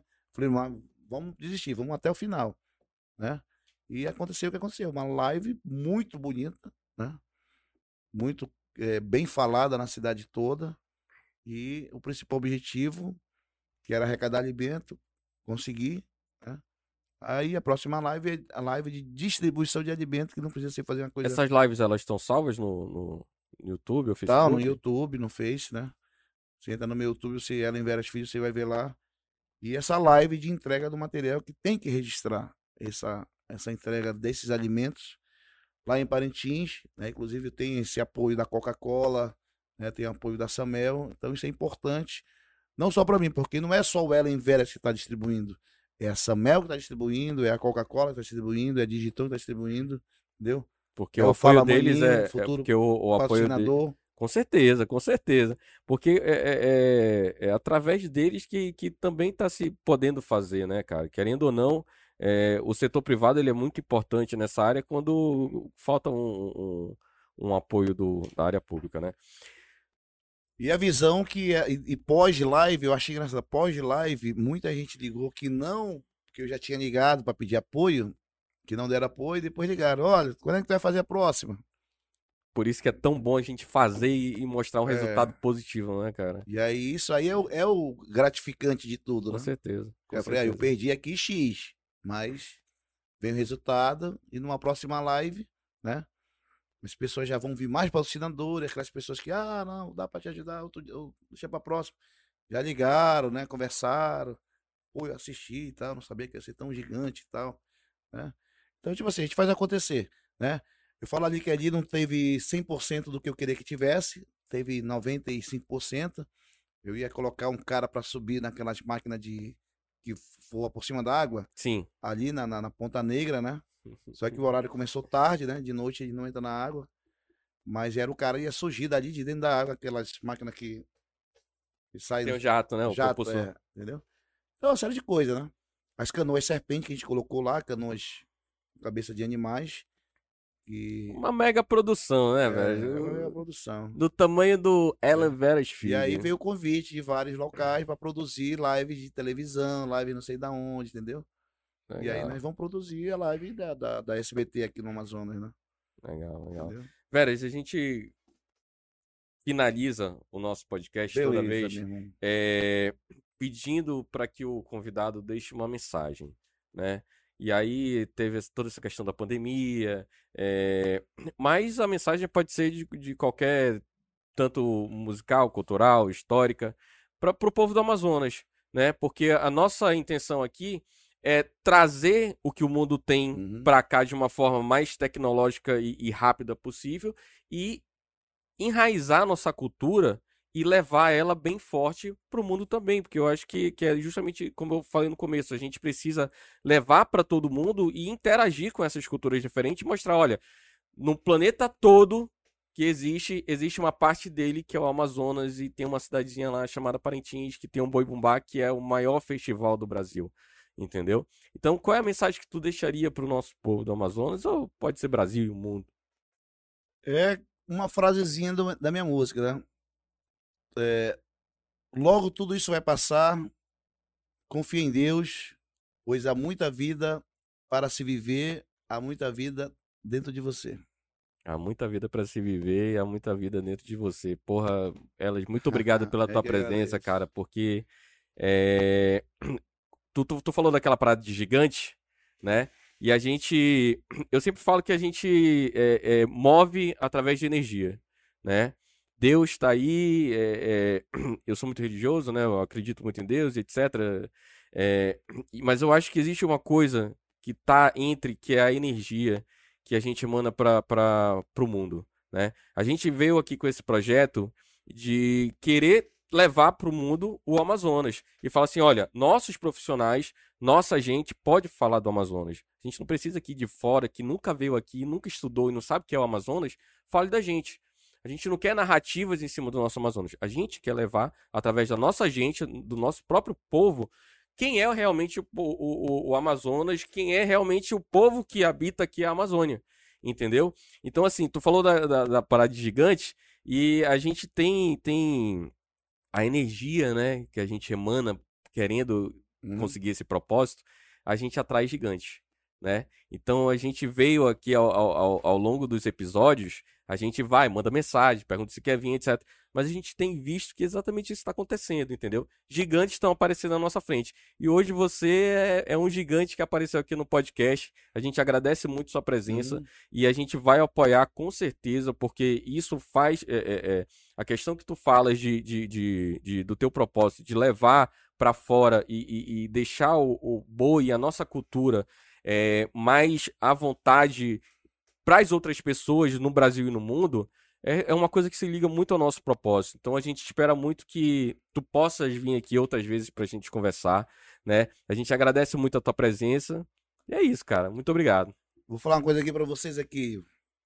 Eu, eu, eu gostaria de fazer um convite pra vocês, pra vocês é, irem pra Parintins esse mês, pra gente fazer é, lá de Parintins, não só o podcast, mas fazer uma cobertura do Festival de Parintins e a gente conhecer, através de vocês, o mundo conhecer a Baixa do São José, Curral do Garantido, Curral do Caprichoso, o Galpão do Garantido, o Galpão do Caprichoso, como se fosse um festival a qual as pessoas não vão participar, mas vocês estarão lá em Parintins, transmitindo um pouquinho do pouquinho que acontece dessa live, os bastidores da live, inclusive a live consigo para vocês estarem lá na arena transmitindo junto com a TV, com a TV Crítica e e fica o meu convite aqui para vocês. Pô, Desmonta tudo e vai dia 24 para Parintins, vai no barcão como fosse pro festival Uhum.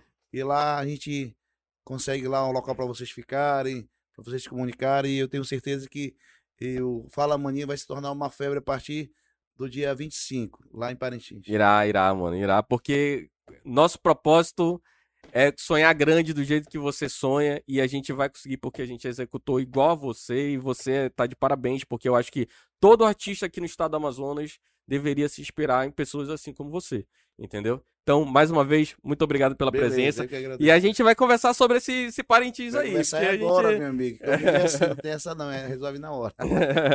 então é isso, galera. Muito obrigado pela presença de vocês. É, esse vídeo vai ficar gravado no YouTube, claro. É, mandem suas perguntas, se você está assistindo aí outro dia, de manhã, de tarde, de noite, daqui a um ano, daqui. Mande suas perguntas, que a gente sempre vai estar por aqui, que a gente nunca vai abandonar vocês e a gente vai procurar uma resposta para todos vocês. Final do 26 episódio. Muito obrigado pela presença. E mais tarde, às 2 e, e às 14h30, 2h30, tem o humorista Daniel Dias. Ele vai estar aí com a gente para bater um papo. Muito obrigado, galera. Muito obrigado, Veras. Até a próxima, gente.